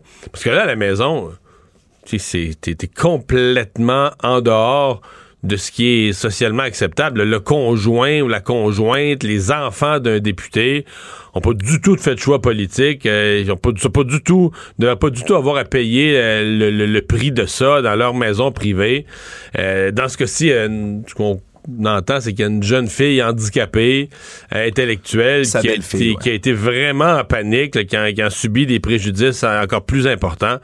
Donc, je sais pas ce que cherchent ces gens-là, je sais pas ce que veulent ces gens-là, cette idée de se faire justice eux-mêmes. Euh, là, ça oblige à mettre la police là-dedans, parce que la police va en arrêter, puis s'ils se font arrêter, vont-ils être sérieusement sanctionnés? Parce qu'au Québec, on le sait, c'est très, très, très peu sévère, là, les, les- les peines et tout ça. Mais euh, je... je- J'espère. de- J'ai entendu d'autres appels au calme aujourd'hui. Ils sont certainement nécessaires, mais de s'en prendre à la résidence privée, là, c'est en bas de tout. Là. C'est, tu attaques la famille de l'élu, tu indisposes, inquiètes, intimides la famille de l'élu, c'est en bas de tout. Oui, tout à fait. C'est 221 cas de menaces à l'endroit des politiciens qui ont été signalés en tout et partout depuis le début de l'année. Et il y aurait une forte hausse de ces signalements-là depuis le début de l'élection. Sinon, toujours dans le ton, euh, aujourd'hui, il y a eu une prise de bec qui est quand même euh, assez musclée entre François Legault et Dominique Anglade en campagne. Commencé par Dominique Anglade qui s'est discantalisé par des propos qui ont été tenus par François Legault hier au niveau de l'immigration, encore une fois, en disant que l'immigration non francophone, si elle n'est pas limitée en nombre, pourrait être une menace pour la cohésion nationale au Québec. On a dit du côté de Mme Anglade qu'elle voulait faire euh, de la petite politique, que c'est mesquin, que c'est minable, ce à quoi euh, M. Legault a répondu en disant que Mme Anglade serait toujours négative. C'est quelque chose quand même qui teinte un peu le débat, qui monte dans le ton, Mario. On n'avait pas vu ça encore complètement depuis le début de la campagne, des prises aussi, là, Mm. où on se répond du tac Mais- au tac. Mais euh, en fait, euh, les maladresses précédentes de François Legault font que peut-être, là, on veut le garder sur la défensive sur le thème de l'immigration. Moi, c'est nouveaux propos. Je vois rien de répréhensible. C'est un débat bien réel sur l'avenir du français repose notamment, pas uniquement, mais notamment sur est-ce que les nouveaux arrivants qu'on reçoit en très grand nombre, on est une société qui reçoit énormément d'immigration, ben, est-ce qu'ils vont euh, s'intégrer au français ou pas? Si tous les nouveaux arrivants s'intègrent en anglais, là, ben oublie le français. là. Je dire, très, très, très rapidement, tu vas voir, puis encore plus dans le Grand Montréal, tu vas voir le français reculer. Si tous les nouveaux, je prends les deux extrêmes, si à l'inverse, tous les, autres, les nouveaux arrivants s'intègrent au français, ben là, tu vas voir le français être renforcé. C'est ça l'enjeu. Et dans le Grand Montréal, il y a un enjeu supplémentaire dont François Legault n'a pas parlé, mais moi j'en parle. C'est quand tu as des quartiers qui sont de plus en plus anglicisés, de quelle façon. Et ce sont les quartiers qui reçoivent le plus de nouveaux arrivants. Tout à fait. Mais comment on peut parler d'intégration au français ou d'intégration efficace là, dans, dans la rue, dans le commerce? Ça parle anglais. Les gens arrivent, là, sont dans leurs nouveaux arrivants, leur première journée au Québec, un peu d'insécurité, cherchent un travail. Puis je suis le premier très respectueux de ce que c'est que cette démarche d'immigration, de, de l'insécurité qui vient au début, des gens vaillants, travaillants, courageux qui cherchent un premier boulot. Puis, mais si tout se passe en anglais dans leur quartier, ben, de facto, c'est quoi la langue à laquelle ils vont s'intégrer? Donc, c'est un vrai questionnement. Et malheureusement, pour Mme Anglade, quand le Parti libéral était au pouvoir la dernière fois, ils ont augmenté beaucoup les seuils d'immigration sans que les budgets de francisation suivent, sans que les cours de francisation... ben, Peut-être que même si on augmentait les budgets, on trouverait même pas les profs, mais ils ont négligé l'intégration. Et euh, ben euh, aujourd'hui, Mme Anglade euh, peut attaquer les autres, je comprends, mais elle, peut, elle doit aussi répondre à des questions sur comment elle ferait, euh, comment elle s'assurerait de la francisation des seuils d'immigration relevés qu'elle propose. Tout savoir en 24 minutes. Si on passe sur la scène fédérale désormais, euh, aujourd'hui, mais c'était jour de première pour quelqu'un de fraîchement élu, du moins fraîchement élu à un nouveau poste, Pierre Poilièvre, nouveau chef du Parti conservateur du Canada après sa victoire écrasante de samedi, mais avait droit à sa première réunion du caucus de la saison ce matin. On sait que la rentrée parlementaire aura lieu lundi prochain et donc il a fait une- un discours d'une quinzaine de minutes qui était axé sur le coût de la vie, entre autres, hein, qui était un de ses fers Qui est apprécié. Ce Ouais. que je comprends, c'est que les députés, même ceux qui n'avaient pas voté pour lui, c'est le Pierre Poliev qu'ils veulent voir, qui parle pas de, mesures sanitaires puis d'anti-vaccins, mais qui de, Bitcoin, mais qui se concentre sur l'économie, le pouvoir d'achat, le contribuable. euh, Et des images qu'on aime voir du côté euh, souvent des politiciens conservateurs, celle d'un d'un père de famille aussi. euh, avec de- son bébé qui avait un an, Cruz, là, son bébé avait un an aujourd'hui. Un an, donc a amené le 12 bébé septembre, en point ben de oui, presse. avec son gâteau et sa chandelle. Exact. Donc, c'est le genre d'images qui sont toujours gagnantes. hein, difficile de s'opposer à celle d'un enfant, d'un bébé comme celle-là. Il a quand même euh, envoyé des pics au gouvernement de Justin Trudeau, qui, euh, d'ailleurs, Justin Trudeau ne sera pas là euh, lors du début hein, des, des, des- Ça, c'est un de peu. la Chambre des ouais, communes. c'est- un hasard que ça tombe cette date-là, mais c'est comme un peu plate. Là. Il sera pas là pour les premières périodes des questions avec un nouveau chef de l'opposition. Ouais, on s'attendait, disons, là, au grand match, à la grande joute verbale de début. Qui va de- arriver un jour. Oui, oui, oui, c'est sûr que ça va finir par venir, mais il sera pas là en chambre au départ et pour cause, il sera au funérailles d'Élisabeth II, hein, la reine qui est décédée. Il va donc rater le début, l'ouverture de la chambre des communes, mais tout de même, euh, Pierre Poilievre qui a décidé déjà de s'en prendre en parlant de la coalition woke libérale, donc du Parti libéral et du NPD, en disant que, en donnant un défi même à Justin Trudeau, celui de ne pas augmenter les taxes et de ne pas augmenter les impôts. Donc, euh, quand même un défi qu'il a donné à Justin Trudeau, qui d'ailleurs a lui-même laissé tomber les gants dans un Ouais, J'ai vu discours. qu'il avait répliqué, là. Oui, il y a un discours qu'il tenait aujourd'hui, en marge d'une rencontre de son caucus au Nouveau-Brunswick. Et euh, même s'il a commencé en parlant de lutte contre les changements climatiques, lutte contre l'inflation, mais rapidement, il s'est mis à parler de Pierre Poilievre en disant que le Canada avait besoin de leadership responsable, que des slogans, des phrases creuses, des attaques insouciantes, ça, ce n'est pas d'avoir un plan. C'est ce qu'il a dit de Pierre Poilievre. Il a dit, entre autres, que les suggestions comme celle de Pierre Poilievre d'investir les économies dans les crypto-monnaies pour les Canadiens, ben, euh, en passant, il a dit quiconque a suivi ce conseil a vu ses économies être détruites. Donc déjà, les gants sont quand même jetés, même s'il n'y aura pas. euh, Mais les crypto-monnaies, ça va le suivre. là. Pour moi, c'est une erreur quand même grave. euh, C'est pas. Dans son programme, de souhaiter normaliser les crypto-monnaies, ça, moi, je suis pas contre les crypto-monnaies, j'en ai. Là. Ça Mais fait partie du paysage économique Ouais, ouais. mais moi, j'en ai dans le sens que j'en ai euh, un peu, là, quelques centaines de dollars comme étant dans tout ce que j'ai d'investissement les plus risqués. Donc, que moi, quelqu'un qui a un moyen, mettre un petit peu de ses économies sous cette forme-là en disant, regarde, là, c'est comme, comme n'importe quel investissement risqué. Là, si ça explose, ben, Je vais- de l'argent. Je ferai un petit peu d'argent. Sinon, pas- je perdrai quelques Mais en même temps, euh, c'est comme j'ai pas mis, pas mis mon, mon, mon REER là-dedans. là. Mais de conseiller, de conseiller des familles de la classe moyenne comme façon de se protéger de l'inflation, de mettre leur argent dans les crypto-monnaies, mais ça n'a pas de saint bon sens. là. Ça n'a pas d'allure. Puis surtout quand on veut être un candidat euh, très crédible en matière d'économie, comme veut l'être Pierre Poilievre, c'est certain qu'en plus, quand on, on a un programme, on veut, on veut se montrer fort, on veut que ce soit notre force, et on montre une faiblesse aussi évidente, c'est ça, ça part pas Remarque, toujours. remarque qu'il n'a pas été chanceux parce que la journée qu'il a parlé, tu sais, il a parlé des bitcoins, les bitcoins étaient comme à un sommet, ou en tout cas, ils étaient très élevés. Puis ça a commencé, je pense, la semaine d'après, ça a commencé à descendre, puis ils ont perdu soit 55-60% de leur valeur. là. Ouais, total dans le monde, puis pas juste le Bitcoin, les crypto-monnaies en les général. crypto-monnaies. Ouais, Fait que C'est pour ça que de vouloir les régulariser, de dire nous on veut normaliser ça au Canada dans des lois, puis, ça, bien des gens qui sont pour ça, puis il y a bien des jeunes, là, des nouveaux supporters de Pierre Poilievre qui sont pour ça.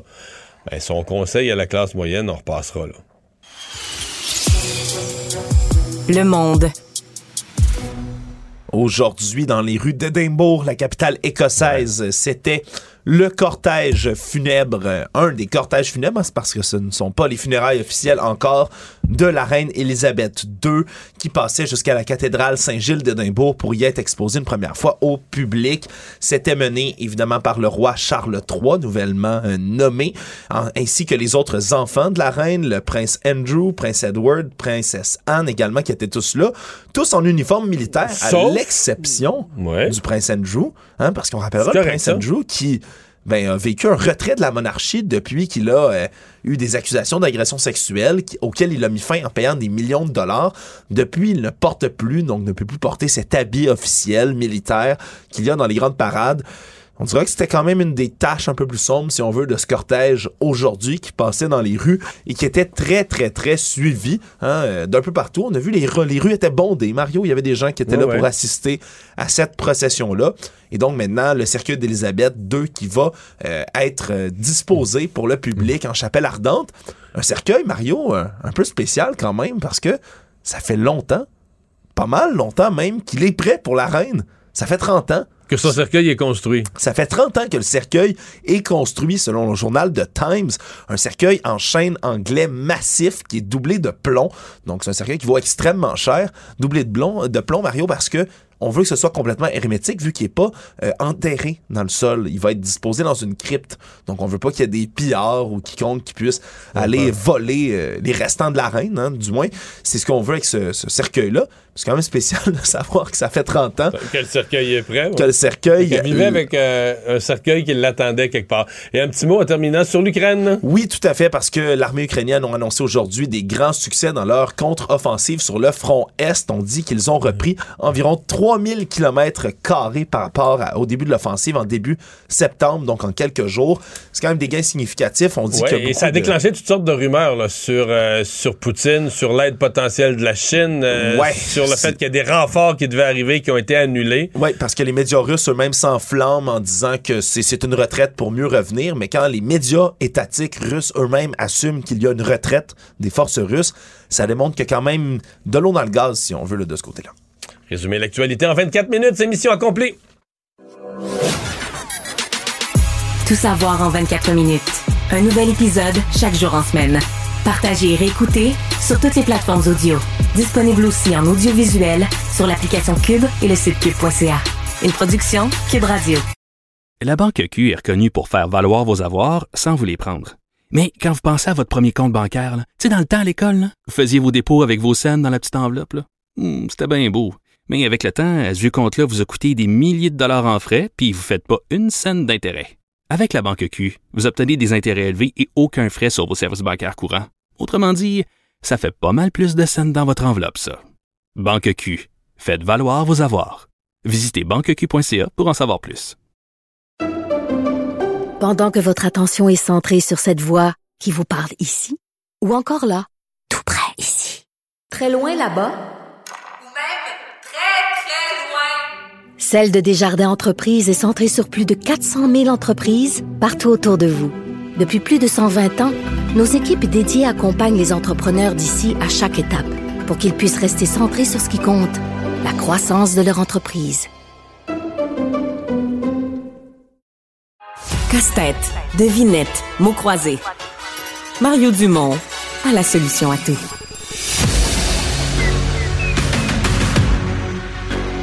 Emmanuel Latraverse. J'ai pas de problème philosophique avec ça. Mario Dumont. Est-ce que je peux me permettre une autre réflexion? La rencontre. Ça passe comme une lettre à la poste. Et il se retrouve à enfoncer des portes ouvertes. Là. La rencontre, la traverse, Dumont. Bonjour Emmanuel. Bonjour. Alors, premier jour euh, de Pierre Poilievre, premier jour euh, en action comme chef du Parti conservateur. Quelle note tu lui donnes? Euh, je pense qu'il faut lui donner euh, un, un A. Là. Il, a, fait tout ce qu'il fallait faire aujourd'hui, objectivement. La première chose à faire, c'est d'aller rencontrer les députés du caucus du Québec. Il l'a fait parce qu'il y a quand même 7 des 10 députés du Québec qui l'ont pas appuyé, deux qui étaient neutres, puis un seul qui l'a appuyé. Alors, il y a quand même un sérieux problème à régler de ce côté-là. Puis il y avait une main tendue euh, à donner euh, de sa part. Puis ça, il l'a fait. Puis je pense qu'il en a rassuré plusieurs, là, sauf bien sûr Alain Reyes qui, lui, euh, je pense, réfléchit à son avenir puis à comment il va aborder la suite des choses. Ouais. Puis pour le reste, il a livré le discours qu'il fallait livrer, enthousiaste, positif, souriant, euh, en recentrant son en centrant son message sur ce que les conservateurs croient être leur meilleur cheval de bataille contre les libéraux, c'est le coût de la vie, puis c'est de dépeindre un gouvernement usé finalement qui n'a pas de nouvelles idées à offrir. Ouais. Non, mais dans ses discours aujourd'hui, pas de bitcoin, pas d'anti-vaccin, pas de rien de tout ça. Là. Vraiment Non, L'économie, l'économie, hein. l'économie. là. Oui, ben il sait que c'est une. Je pense qu'ils sont bien conscients que c'est une vulnérabilité. Euh, puis euh, c'est un parti qui va euh, prendre ce dossier de l'économie comme un taureau par les cornes là, et ça va être vraiment leur cheval de bataille tout au long euh, de la session parlementaire. Puis je pense jusqu'aux prochaines élections.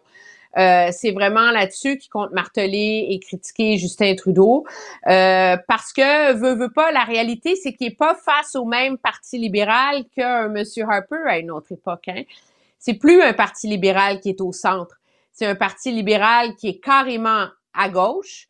Euh, et donc, euh, qui a contribué lui aussi, je pense, à polariser l'électorat.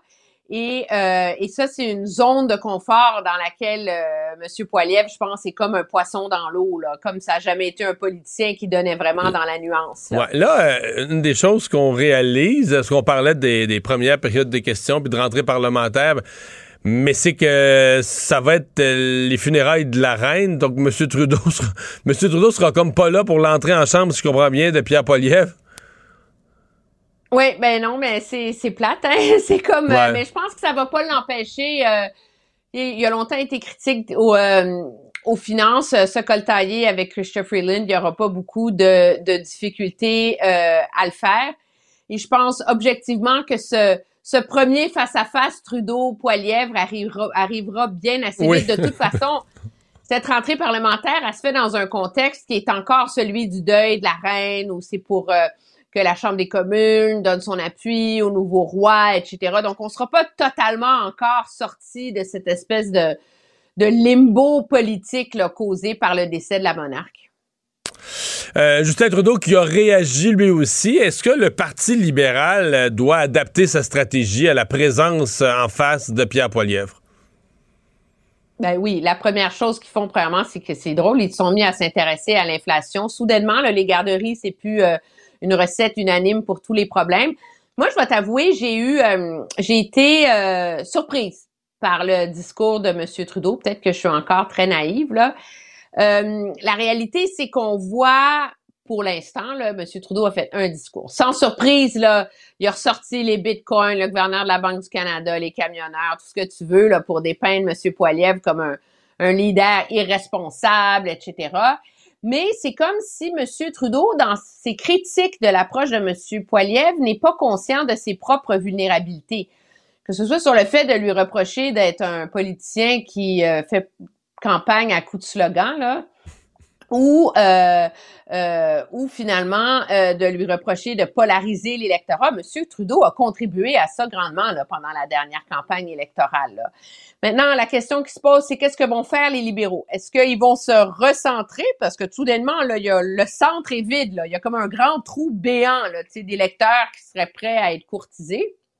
Ça n'a pas l'air d'être ça. Mais ils peuvent pas, se- Euh, ils peuvent pas par- vraiment se recentrer, Emmanuel, dans mesure, tant qu'ils sont dans une entente avec le NPD, même s'ils essayaient de se, recentrer, il y a une encre, il y a une encre qui est poignée dans le fond à gauche, là. Oui, une angle poignée dans le fond, mais tu peux partir en campagne électorale aussi, puis il y a tout un jeu de, Ah, ouais. de... Je veux dire, M. Trudeau serait pas le premier à avoir à faire de la valse puis jouer à une game de chicken autour de l'adoption du budget, là. Donc, euh, moi, je trouve que c'est un prétexte un peu facile. Je pense surtout que pour M. Trudeau, de se, de se recentrer, ça serait de désavouer ses sept dernières années au pouvoir. Donc, il va rester carrément campé à gauche. Euh, ça marchait de démoniser l'adversaire dans le passé, quand M. Trudeau avait encore un gros bassin de charisme et de popularité personnelle, ce qui n'existe plus au sein de l'électorat euh, canadien, de un. De deux, ça marche de démoniser ton adversaire quand tu réussis à lui faire peur. Je veux dire, le but de démoniser ton adversaire, c'est de lui faire peur, c'est qu'il se mette à courir dans l'autre direction. Les libéraux ont été hyper habiles à faire ça avec Andrew Scheer sur l'avortement, à le faire avec Aaron O'Toole sur le registre des armes à feu. Mais là, ils peuvent faire peur à Pierre Poilievre tant qu'ils veulent. Lui, il n'a pas peur. Lui, il ne demande que ça. Il ne demande qu'un affrontement sur ces enjeux-là. Et donc, les libéraux vont être obligés, d'après moi, de se de faire preuve d'un peu plus de créativité là. Euh, et ça veut dire surtout commencer par gouverner, euh, veiller au grain, être compétent. Euh, et ça, c'est ce qui leur a cruellement manqué là, depuis la dernière année, je pense. Ouais. Mais ça, ça promet là, certainement pour les, euh, les semaines à venir. Euh, revenons sur la campagne au Québec. Est-ce que bon, est-ce qu'il y a une autre controverse sur l'immigration? François Legault qui a parlé de cohésion sociale en parlant de langue française d'immigration. Madame Anglade est montée sur ses grands chevaux, a qualifié ça de minable. Ouais, écoute, j'ai euh, j'ai réécouté juste avant de venir en ondes le discours de Monsieur euh, Legault à Drummondville hier. Je me suis dit, écoute, peut-être que j'en ai manqué un. Puis pourtant, je suis assez prompte à le critiquer sur sa façon d'exploiter cet enjeu-là. Mais nous avons le devoir de protéger la cohésion nationale. Et au cœur de cette cohésion, il y a notre langue, le français. Allô? C'est quoi le problème? Je veux dire, c'est ce qui Ben était, là, ce qui était c'est minable. euh, ou- Non, mais là, ce que Mme Anglade étire, c'est de dire que là, après tout ce qu'il a dit, c'est bon, c'est vrai qu'il y a eu certains propos maladroits avant, mais hier, il a dit, ben là, il parle d'immigration puis de cohésion sociale dans le même paragraphe. mais moi, je le Ben vois oui. pas, là. Moi, je le vois pas. Je vois pas ce qu'il y a de grave, je vois Ben, pas ce qu'il y a de pas correct. là. Moi, je le vois pas. Puis je trouve que, tu sais, on peut amplement critiquer la maladresse de M. Legault la semaine dernière, là, quand il s'est enfargé, là, justement, dans l'histoire d'intégration puis de violence, whatever. Mais faut quand même pas en demander plus que le client en demande, là. Je veux dire, M. Legault est maladroit là-dessus. Il s'est mal exprimé. C'était désolant. Et moi, je lui reproche ouvertement à M. Legault de ne jamais parler en bien des immigrants. Sais, Peut-être que s'il faisait un peu, il serait moins susceptible. Mais M. Legault est quand même jamais allé jusqu'à dire que les immigrants sont source de violence au Québec. Alors, à un moment donné, à vouloir tellement exploiter ce filon-là, c'est comme si l'opposition commence par un peu se discréditer. Moi, je comprends Mme Anglade de le faire. Là. Je veux dire, elle tire de l'arrière dans la moitié de ses comtés sur l'île de Montréal. Donc, il faut bien qu'elle trouve une façon de rapailler son électorat à la maison. Mais ceci étant dit, aujourd'hui, c'est la personne qui a fait de la politique sur le dos de l'immigration dans les 24 dernières heures, qu'on l'aime ou qu'on l'aime pas, factuellement, là, c'est pas M. Legault. Puis, excusez-moi, mais, sur- ouais, mais la question du français, je veux bien, là, en politique, il faut toujours être à l'attaque. Madame Manglade est comme ça, mais le Parti libéral a une historique là, de, de hausser les seuils d'immigration sans faire suivre proportionnellement ce qui aurait été requis comme budget euh, personnel pour faire la- voir à la francisation, donner des cours. Si tu augmentes les seuils de, dizaines de milliers d'immigrants de plus, ben, est-ce que tu vas avoir les classes de francisation? On n'a pas fait ça. Et le fait est qu'il y a eu un effet. Il y a eu plus de ces nouveaux arrivants qui, sont intégrés à l'anglais. C'est arrivé là, dans le mandat libéral. Je dis pas que c'était un grand plan puis qu'ils ont voulu mal faire, ben, mais tu sais, ils ont haussé les seuils là, parce que c'était demandé pour de la main puis ils n'ont pas fait le travail sur le plan de la francisation. Aujourd'hui, moi, je me retourne vers Mme Anglade, puis je dis, ben moi, je m'attends que le Parti libéral me dise, OK, là, vous, vous proposez à nouveau de rehausser significativement les seuils d'immigration. Qu'avez-vous cette fois-ci euh, prévu pour pas répéter l'erreur, pour assurer l'intégration harmonieuse, pour assurer la francisation, pour assurer l'intégration aux Français dans des quartiers à Montréal? Où ça parle même plus français ou peu français. Alors comment on va assurer que les nouveaux arrivants qui arrivent dans ces quartiers-là vont s'intégrer à une langue qui n'est pas celle qu'on parle spontanément au dépanneur? Moi, j'en ai des questions aussi là, pour, pour le Parti libéral. Oui, mais Mario, elle a ses 27 propositions pour le Ah français, oui. tu t'en rappelles Je- pas? je- Oui! T'es tu par cœur, les 27, toi? Ouais, mais moi, je trouve que le- l'espèce de vitrier, tu sais, c'est, c'est un débat qui dérape. OK?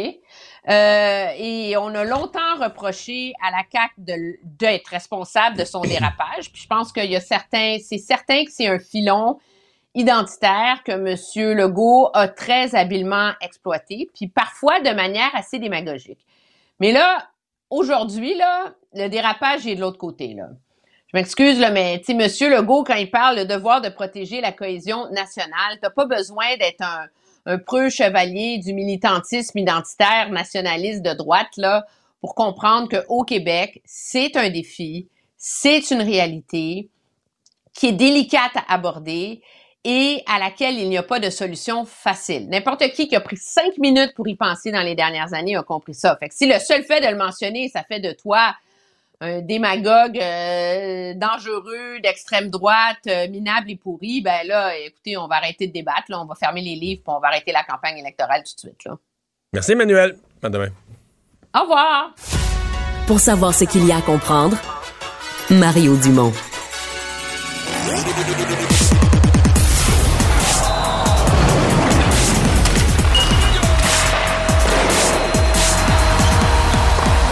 Jean-François Barry, un chroniqueur pas comme les autres. Salut Jean-François. Salut Mario. Tu sais, c'est quoi le gros suspense, là? C'est de savoir de quoi tu vas nous parler en premier. Le logo de la RBC sur le chandail ou le nouveau capitaine, là? Faut que tu choisisses, là. Par quoi tu Ah, commences? Écoute, je vais commencer euh, par la bonne nouvelle. Nick Suzuki, capitaine du Canadien. Euh, à chaque tournoi de golf, on a des, des, des, des- des nouvelles, mais là, cette année, ça bat des records. là. Donc, on a présenté Nick Suzuki. On a appris que c'est la direction qui l'a qui l'a nommé, mais de ce qu'on a compris, là, c'est que en, en discutant avec les joueurs, c'est que ça aurait été le choix des joueurs de toute façon. Euh, le mot que moi, et, je retiens... Et t'appelles la- ça une bonne nouvelle. Donc, toi, t'es d'accord?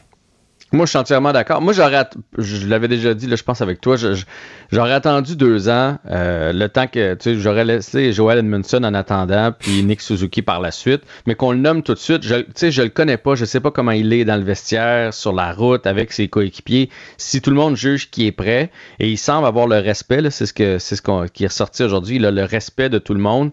Et tu sais, la phrase que je retiens, c'est c'est l'équipe de Nick. Donc, dans les prochaines années, c'est lui notre leader. Il y a 23 ans. Martin Saint-Louis a dit aujourd'hui, la maturité, ça se mesure pas avec l'âge. Et donc, Nick Suzuki semble en avoir beaucoup. C'est pas un gars qui a l'air de s'en faire avec la pression. Depuis qu'il est à Montréal, il fait son, il fait son petit bonhomme de chemin. Euh, c'est un gars qui est tout le temps euh, posé. Tu sais, jamais on l'a vu crier après un arbitre. Jamais on l'a vu frapper son, son bâton euh, sur le banc ou fracasser la porte en, arrivant là, au banc parce qu'il était fâché. Donc, il, est toujours d'humeur égale. Fait que moi, je suis bien content qu'on se tourne vers les jeunes et que ça devienne l'équipe de Nick Suzuki. Donc, 31e capitaine dans l'histoire et les deux assistants, Brendan Gallagher et Joel Edmondson. Et donc là, on l'a vu, il a mis son chandail. Puis là, on regarde, veut, veut pas, les yeux s'en vont tout de suite à la hauteur de la poitrine parce qu'on veut voir le C. Puis qu'est-ce qu'on voit 12 pouces à gauche du C? Le logo de la RBC. Parce que la Ligue nationale a autorisé les équipes qui le veulent à, à mettre le- un logo. là. Tu Donc, le dis bien, là, autoriser les équipes qui le veulent. La, la Ligue nationale n'a pas forcé les équipes à trouver un commanditaire. Euh, Jeff Molson aurait pu dire, ben non, moi, je, je fais de l'argent, puis j'ai une équipe dont le chandail est sacré, puis je, je fais pas ça. Ben, Jeff Monson aurait dû, à mon avis. Je pense que le Canadien est quand même en santé. là. Je pense pas que les finances du Canadien soient en danger. C'est que la, la preuve, c'est qu'on congédie des coachs un en arrière de l'autre, puis on paye du On monde. paye euh, 5 millions à maison. à, à rien faire à la maison. Puis là, c'est à peu près ce qu'on va avoir récolté avec ça. Fait que moi, je trouve que un peu comme les Yankees, c'est pour moi, c'est des c'est des chandails iconiques. Tu, tu touches pas à ça. Il est, il est trop proche du, du gros CH. Tu sais, sais, j'imagine juste, moi, la prochaine fois qu'on va présenter au centre de la patinoire, là, Yvan Cournoyer, puis Serge Savard, puis toute cette génération-là, avec leur chandail, avec le logo de la RBC, eux qui, qui, qui, qui disaient on peut même pas le lancer dans le bac à lavage, on va le déposer. On, il avait dit ça à des plus jeunes qui étaient arrivés, qui avaient enlevé leur gilet après un match, qui avaient lancé ça dans le bac à lavage. Non, non, tu le déposes. C'est sacré, ce gilet-là. Et là, je trouve qu'on vient de passer à autre chose. Non seulement on est passé à autre chose, mais moi, je trouve que c'est mal fait. Je, je pense que c'est ça qui me dérange le plus. C'est laid. C'est affreux. D'abord, c'est plus le tricolore. hein. On peut plus les appeler de tricolore. Une quatrième couleur, le jaune. Oui, il y a le jaune. Puis c'est rien contre la RBC, là. Ça aurait été un autre, mais je veux dire, on dirait qu'on fait bon, là, on a une commandite. Euh, Chipez-nous euh, 50 écussons. Ils ont cousu ça sur le gilet. Tu sais, il n'y a pas de recherche. J'ai vu celui des Capitals de Washington. C'est blanc. Donc, tu sais, blanc sur rouge, ça va avec leur couleur. Je pense qu'on aurait pu faire quelque chose, le logo de la RBC, mais, tu sais, en. Une comme silhouette ou quelque chose de retravaillé. je pense qu'on aurait pu travailler quelque chose de plus. Là, ça fait. Ça, ça fait. Ça fait. Tu sais, Club Optimiste qui a reçu une subvention, puis on, leur- on leur a dit, là, vous allez coudre cette, cet écusson-là, par exemple, en échange de la Pizzeria, subvention. pizzeria chez Jean-Paul. mais- Ah ouais. Ça fait ordinaire. Puis pour vrai, je pense que. D'ailleurs, tu sais que les Oilers d'Edmonton ont décidé de ne pas mettre euh, rien sur leur gilet. là. Ils ont dit c'est c'est Gretzky, c'est Coury, c'est c'est une tradition, ce gilet-là. On va rien mettre à côté du logo des Oilers. Fait que je me dis, si les Oilers sont capables de faire ça, comment le Canadien peut pas passer à côté? Je, je- je trouve, je trouve ça dommage, puis je, trouve ça. Le plus dommage, c'est la façon dont c'est fait. Fait que ça, il, nous ça, reste, c'est bien plat. il nous reste une minute et quelques secondes parce que tu veux, il y a quand même toutes sortes de choses intéressantes qui se sont dites. On va nous ça en rafale parce que c'est le tournoi de golf. C'est comme la, la rentrée scolaire pour le Canadien. Ouais, moi, ce que je retiens, c'est que les gars sont affamés quand même. Euh, ils voient bien, là, tout le monde qui est place euh, dernier. Puis, Mais euh, a dit on fait une série. Il n'y a aucune excuse pour qu'on fasse pas une série. Edmondson a dit la reconstruction, c'était l'année passée. Là, on commence. Fait que euh, Gallagher est allé dans la même direction. En fait, le seul qui a, qui a émis un bémol, c'est c'est Jeff Molson. Jeff Molson a dit euh, on a mis des choses en place euh, et là, ben, on va être patient. C'est la première étape d'un changement, d'une nouvelle ère et tout ça. Fait que lui était plus posé que ses, que ses propres joueurs. Fait que, mais les gars avaient l'air en grande forme. Euh, tu sais, ils ont eu un été beaucoup plus long là, cette année. Ils avaient l'air contents de se, de se retrouver et tout le monde a les couteaux entre les dents. Fait que ça, c'est une bonne nouvelle. J'ai été très surpris de voir Carey Price. Ouais. Parce que, tu te souviens, l'année passée, chez Weber, ne se pointait pas nulle part. Puis là, la raison qu'on nous avait donnée, c'est que quand tu es sur la liste des blessés à long terme comme ça, tu n'es pas dans l'équipe. Tu peux pas participer aux affaires d'équipe. Il était au tournoi de golf aujourd'hui. Fait que là, il va falloir qu'on nous explique euh, pourquoi il était là. Mais il était présent Et aujourd'hui. les gens avaient l'air bien contents de le Ouais. voir. Hey, merci Jean-François. Salut. À demain. La Banque Q est reconnue pour faire valoir vos avoirs sans vous les prendre. Mais quand vous pensez à votre premier compte bancaire, tu dans le temps à l'école, vous faisiez vos dépôts avec vos scènes dans la petite enveloppe. Hmm, C'était bien beau. Mais avec le temps, ce vieux compte-là vous a coûté des milliers de dollars en frais, puis vous ne faites pas une scène d'intérêt. Avec la Banque Q, vous obtenez des intérêts élevés et aucun frais sur vos services bancaires courants. Autrement dit, ça fait pas mal plus de scènes dans votre enveloppe, ça. Banque Q. Faites valoir vos avoirs. Visitez banqueq.ca pour en savoir plus. Pendant que votre attention est centrée sur cette voix qui vous parle ici, ou encore là, tout près ici, très loin là-bas, Celle de Desjardins Entreprises est centrée sur plus de 400 000 entreprises partout autour de vous. Depuis plus de 120 ans, nos équipes dédiées accompagnent les entrepreneurs d'ici à chaque étape pour qu'ils puissent rester centrés sur ce qui compte, la croissance de leur entreprise. Il nage avec les mots des politiciens comme un poisson dans l'eau. Mario Dumont. Pour savoir et comprendre. Cube Radio. Cube Radio. Cube Radio. En direct à LCN. Vous regardez le TVA Nouvelle avec Sophie Thibault. On joint Mario Dumont euh, maintenant et Paul Larocque. Euh, messieurs, on va revenir sur euh, l'histoire de notre bureau d'enquête, ce, cas d'intimidation assez sérieux chez lui, de menace envers le candidat Kakis euh, d'Arthabasca. Mario, comme, comme fin observateur de la scène politique, comme ancien chef, ancien politicien, comment tu, tu réagis à des événements pareils? Ben, je, réagis, je, réagis, surtout comme ancien élu politique, c'est-à-dire que, tu sais, la maison, là, c'est sacré. Là. Les gens se donnent, sont partout, euh, des manifestations, il y en a au bureau, il y en a au Parlement, tu tu fais faire des pressions, des demandes pour toutes sortes de choses. Mais il y a un point de rupture, là. Il y a un point de, de, de, respect de base, de dire ta vie privée. Et là, quand je dis la vie privée, ça inclut euh, les conjoints, les enfants, les conjoints, conjointes, n'ont pas, euh, ils n'ont pas fait le, le, serment de l'engagement politique, le sont attirés là-dedans, sont entraînés là-dedans parce qu'il y a un membre de la famille qui va dans le service politique. Alors, de se retrouver devant ces menaces, cette intimidation, de vivre avec la peur, ça n'a aucun bon sens. Je sais pas qu'est-ce que ces gens-là cherchent, je sais pas qu'est-ce qu'ils veulent, mais il faut vraiment que ça cesse, là. Paul, euh, on a beau hein, clairement multiplier les appels au calme, il y, a, une colère qui ne prend pas de pause et qui se donne tous les droits visiblement.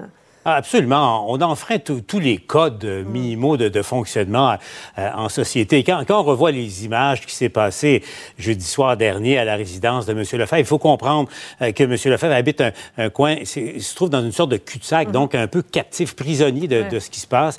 Ils arrivent et là, on remarque le comportement. Euh, ils le font souvent sur le web en meute pour euh, tenter d'intimider une personne. Là, ils arrivent en meute, justement, euh, chez, chez euh, monsieur, monsieur Lefebvre. Et Mario le disait, je partage totalement son, son opinion. Ça ne se fait pas. Des, des menaces contre une, euh, des députés ou des ministres, ça, ça se fait pas. Ce qui est arrivé à Marois Risky, une femme enceinte, ça se fait pas. Mm. Et des menaces et de l'intimidation, une manifestation de cette nature-là, euh, impliquant la résidence privée, mais aussi les membres de la famille de monsieur Lefebvre, monsieur Lefebvre, pardon, ça ne ouais. se fait pas. Point final. On verra ce que la plainte va donner. Maintenant, parlons d'immigration, euh, messieurs, c'est encore un thème dominant, clairement. Et là, on se, lance euh, des gros mots de, part et d'autre. Euh, pourquoi M. Legault, selon vous, euh, persiste et signe là-dessus? quelle est sa stratégie, Mario? Je suis sûr que c'est une stratégie. C'est que là, on, les journalistes le questionnent là-dessus. Il est appelé à parler de ça parce qu'on le re-questionne là-dessus tous les jours. Bon, hier, dans son discours, sincèrement, euh, il a abordé plusieurs sujets dans son discours euh, à son rassemblement de la, de la CAQ à Drummondville.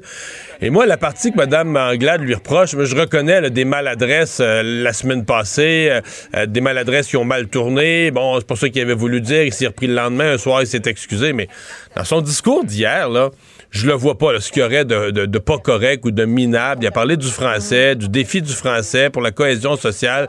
C'est une réalité. Et là, euh, je veux bien, Mme Anglade, euh, elle aussi, euh, pas juste, je comprends qu'elle veut passer à l'offensive, mais elle aussi va avoir des devoirs à répondre à des questions. Là. la dernière fois que le Parti libéral a été au pouvoir, ils ont haussé les seuils d'immigration. Ils ont pas fait suivre les budgets de francisation, puis les cours de francisation, puis des groupes de plus. Et là, ils, ils proposent à nouveau de rehausser les seuils d'immigration. Moi, je veux entendre du Parti libéral qu'allez-vous faire dorénavant pour pas répéter les erreurs du passé? Alors moi, cette fois-ci, je vois pas ce qu'il y a de, de répréhensible dans le propos de François Legault. Oui, avec ça? Oui, mais il y, y, a le choix des mots également. Madame Anglade là, qui accuse François Legault de diviser euh, le Québec, etc. Mais il y a le choix des mots et elle devrait faire attention. Lorsqu'on on, on qualifie de minable une position de, de, de quelqu'un, c'est lourd de sens et euh, justement, ça, ça nourrit le, le, cynisme ambiant. C'est un sujet qui est extrêmement délicat, évidemment, qui, qui est potentiellement euh, peut donner lieu à, à, des dérapages. En même temps, c'est une question qui est, qui est vitale pour le Québec, la protection du français, de la culture française de francophone euh, du Québec et l'impact de l'immigration là-dessus. Euh, ce sont des, des, sujets où tous les politiciens mmh. devraient mesurer leurs ouais. paroles avant de les prononcer. D'ailleurs, il y a eu un, un appel au, au, calme très, très senti de, de M. Plamondon, le chef péquiste aujourd'hui. Euh, je vais vous entendre sur euh, Éric Duhem. Euh, la semaine dernière, le journal révélait que M. Duhem était euh, menacé de se faire saisir deux immeubles pour défaut de paiement de taxes municipales à, à Québec. Là, cette fois-ci, on apprend qu'il a été traîné en cours pour des factures de taxes scolaires en souffrance. Mario, Mme Anglade là, vient d'envoyer de, un communiqué. Elle estime que ça devrait être un motif de disqualification. Je pense pas que la loi prévoit ça. De toute façon, les taxes, les taxes scolaires ont finalement été payées. Mais ce qui est certain, mmh. c'est que moi, j'ai toujours pensé, tu sais, bon, l'erreur est humaine, là, comme la semaine passée, une affaire, une fois. Les gens mmh. pardonnent, euh, les gens qui se disent, les gens qui aiment ces idées, ils disent, ouais, c'est quoi cette affaire-là? Ça paraît pas trop bien, mais tu sais, Mais là, le, le deuxième, là, tu sais, après les taxes municipales, les taxes scolaires, puis là, on parle de 14. tu sais, On apprend qu'il y a eu 14 avis euh, sans réponse. Là, c'est comme le deuxième coup de marteau qui tape sa tête du même clou. Et je crois comprendre que M. Duhem va prendre la parole là, dans les, les- les prochaines minutes, va expliquer ça. Mais celle-là, dans mon esprit, elle fait vraiment plus mal. là, parce que là, on commence à se dire, mal, ben voyons, qu'est-ce qu'est-ce qui se passe? Qu'est-ce qu'il Ouais. qu'est-ce qu'il fait, là? Oui, Paul, dans le premier cas, M. Duhem avait répondu Bon, c'est mon erreur, mais là, pourquoi Ouais. le centre de service a dû se rendre jusqu'à embaucher un huissier là, pour aller chercher son lit? Quand même, et Mario le disait, là, 14 fois, euh, il a reçu des, des avis de non-paiement. Alors, ça soulève toutes sortes de, de questions, mais, mais pourquoi a-t-il agi de la sorte? Est-ce que c'est de la simple négligence? Euh, c'est un devoir élémentaire d'un citoyen propriétaire de, de payer. Personne n'aime ça, mais tout le monde euh, doit le faire. Euh, Est-ce de la négligence? Se considère-t-il au-dessus des lois et des, et des règlements? Ouais. Comment, comment expliquer ça? Je trouve que c'est, euh, ce sont des questions importantes. Et, sur les, les taxes municipales, euh, bon, son explication, c'est le locataire qui payait euh, les taxes. On- vous avez vu les experts soulever des questions. Ça se voit pas, ça, ça se fait pas. M. Duhem dit qu'il n'y a rien à, à se reprocher. Et on, on approche au moment où il, il devra jouer franc jeu et ouvrir carrément euh, ses livres parce qu'il y, a- il y a des zones d'ombre qui, deviennent de plus en plus denses. On va voir ce qu'il a ajouté là-dessus dans les Mm. prochaines minutes. Scène fédérale maintenant. Euh, parlons Ah. de Pierre Poilievre. On a rarement vu une, une victoire aussi franche, Oh. aussi éclatante dans une course à, à la chefferie. Ah. Mario, euh, très vite, le nouveau chef, on a vu ça là, ce matin, est allé tendre la main aux, aux collègues euh, québécois. Ouais, il y a eu une bonne journée. Là. Modération, c'est concentré. là, plus d'histoire de Bitcoin puis d'anti-vaccin. Vraiment concentré sur le message économique. Donc, le message qui est rassembleur. Il y avait son petit bambin Cruz. C'était sa fête aujourd'hui. C'est un an. Il a même amené le gâteau puis la chandelle au, au caucus pour faire un peu de, de spectacle familial avec ça. Mais c'est de bonne guerre. Ça va faire partie du personnage euh, Pierre Poilievre. Mais donc, aujourd'hui, moi, je dirais, il est allé rencontrer le petit coucou euh, bien apprécié au caucus du Québec parce que au Québec, c'était plus difficile avec les députés. Il y avait juste un appui. Euh, mais tu sais, soyons francs, il y a les coups des franges. il y a les- les- quand tu gagnes d'une façon aussi éclatante, tu gagnes partout, dans toutes les régions, dans tous les comtés. euh, tout le monde est comme forcé de soit de se rallier ou de s'en aller chez eux, mais personne peut se. Le parti n'est pas divisé, là, le parti est derrière lui. Ouais. Ouais. Euh, Paul, que- quelle défaite humiliante pour M. Charret. Mais euh, Hey. en même temps, samedi soir, vous étiez là, hein, cette Hmm. émission que vous avez animée. Euh, Ah, C'était là, c'est tous contre, unis contre Trudeau, là, avec une petite pique bien sentie contre le wokisme. Ah, absolument. Un discours assez habile dès samedi soir. Encore euh, aujourd'hui, c'est clair qu'il y a un enjeu avec ces- les conservateurs euh, du Québec, les, les députés. En tout cas, on, on verra. Mais euh, Sophie, j'ai l'habitude de, de- Enfin, selon moi, là, c'est un ouragan qui a, qui a balayé le Parti conservateur. Je l'appelle l'oura- l'ou- l'ouragan Pierre. tu sais. Alors, quand un ouragan passe, il se pose deux questions ensuite. Quelle sera sa trajectoire? Et est-ce qu'il va gagner ou perdre en intensité? Et on, on regarde, Mario le soulignait, avec sa famille, son, son épouse, qui est, euh, qui est d'une efficacité en Une termes arme secrète, L'image hein? est- est- non, mais elle est parfaite, l'image. Elle, elle est parfaite. C'est un nouveau nouvelle image du- euh, des conservateurs. Elle parle trois langues. Elle parle pas français, elle parle québécois. Elle est née au Venezuela, bon, etc. Donc, la question maintenant, euh, quel sera l'effet Poilievre, à la fois ici au Québec, mais en, en politique fédérale? Et euh, je- la donne euh, politique fédérale vient de changer samedi soir euh, au Canada. Ouais, absolument. Messieurs, merci beaucoup. Au Paul, on ne manque pas votre bilan ce soir 19h. Mario ce soir en reprise à 20h sur LCN. Merci, Demain. Sophie. Au revoir. Ah voilà, merci à vous d'avoir euh, été là. Euh, comme on le mentionnait il y a quelques instants, Éric Duhem euh, laisse entendre qu'il va vers 18 heures réagir, donc euh, faire connaître les explications à ses comptes de, de taxes pendant des années non payées. Alors, euh, souhaite une bonne soirée. On va se retrouver demain 15h30 pour une autre émission. Bye bye. Cube Radio.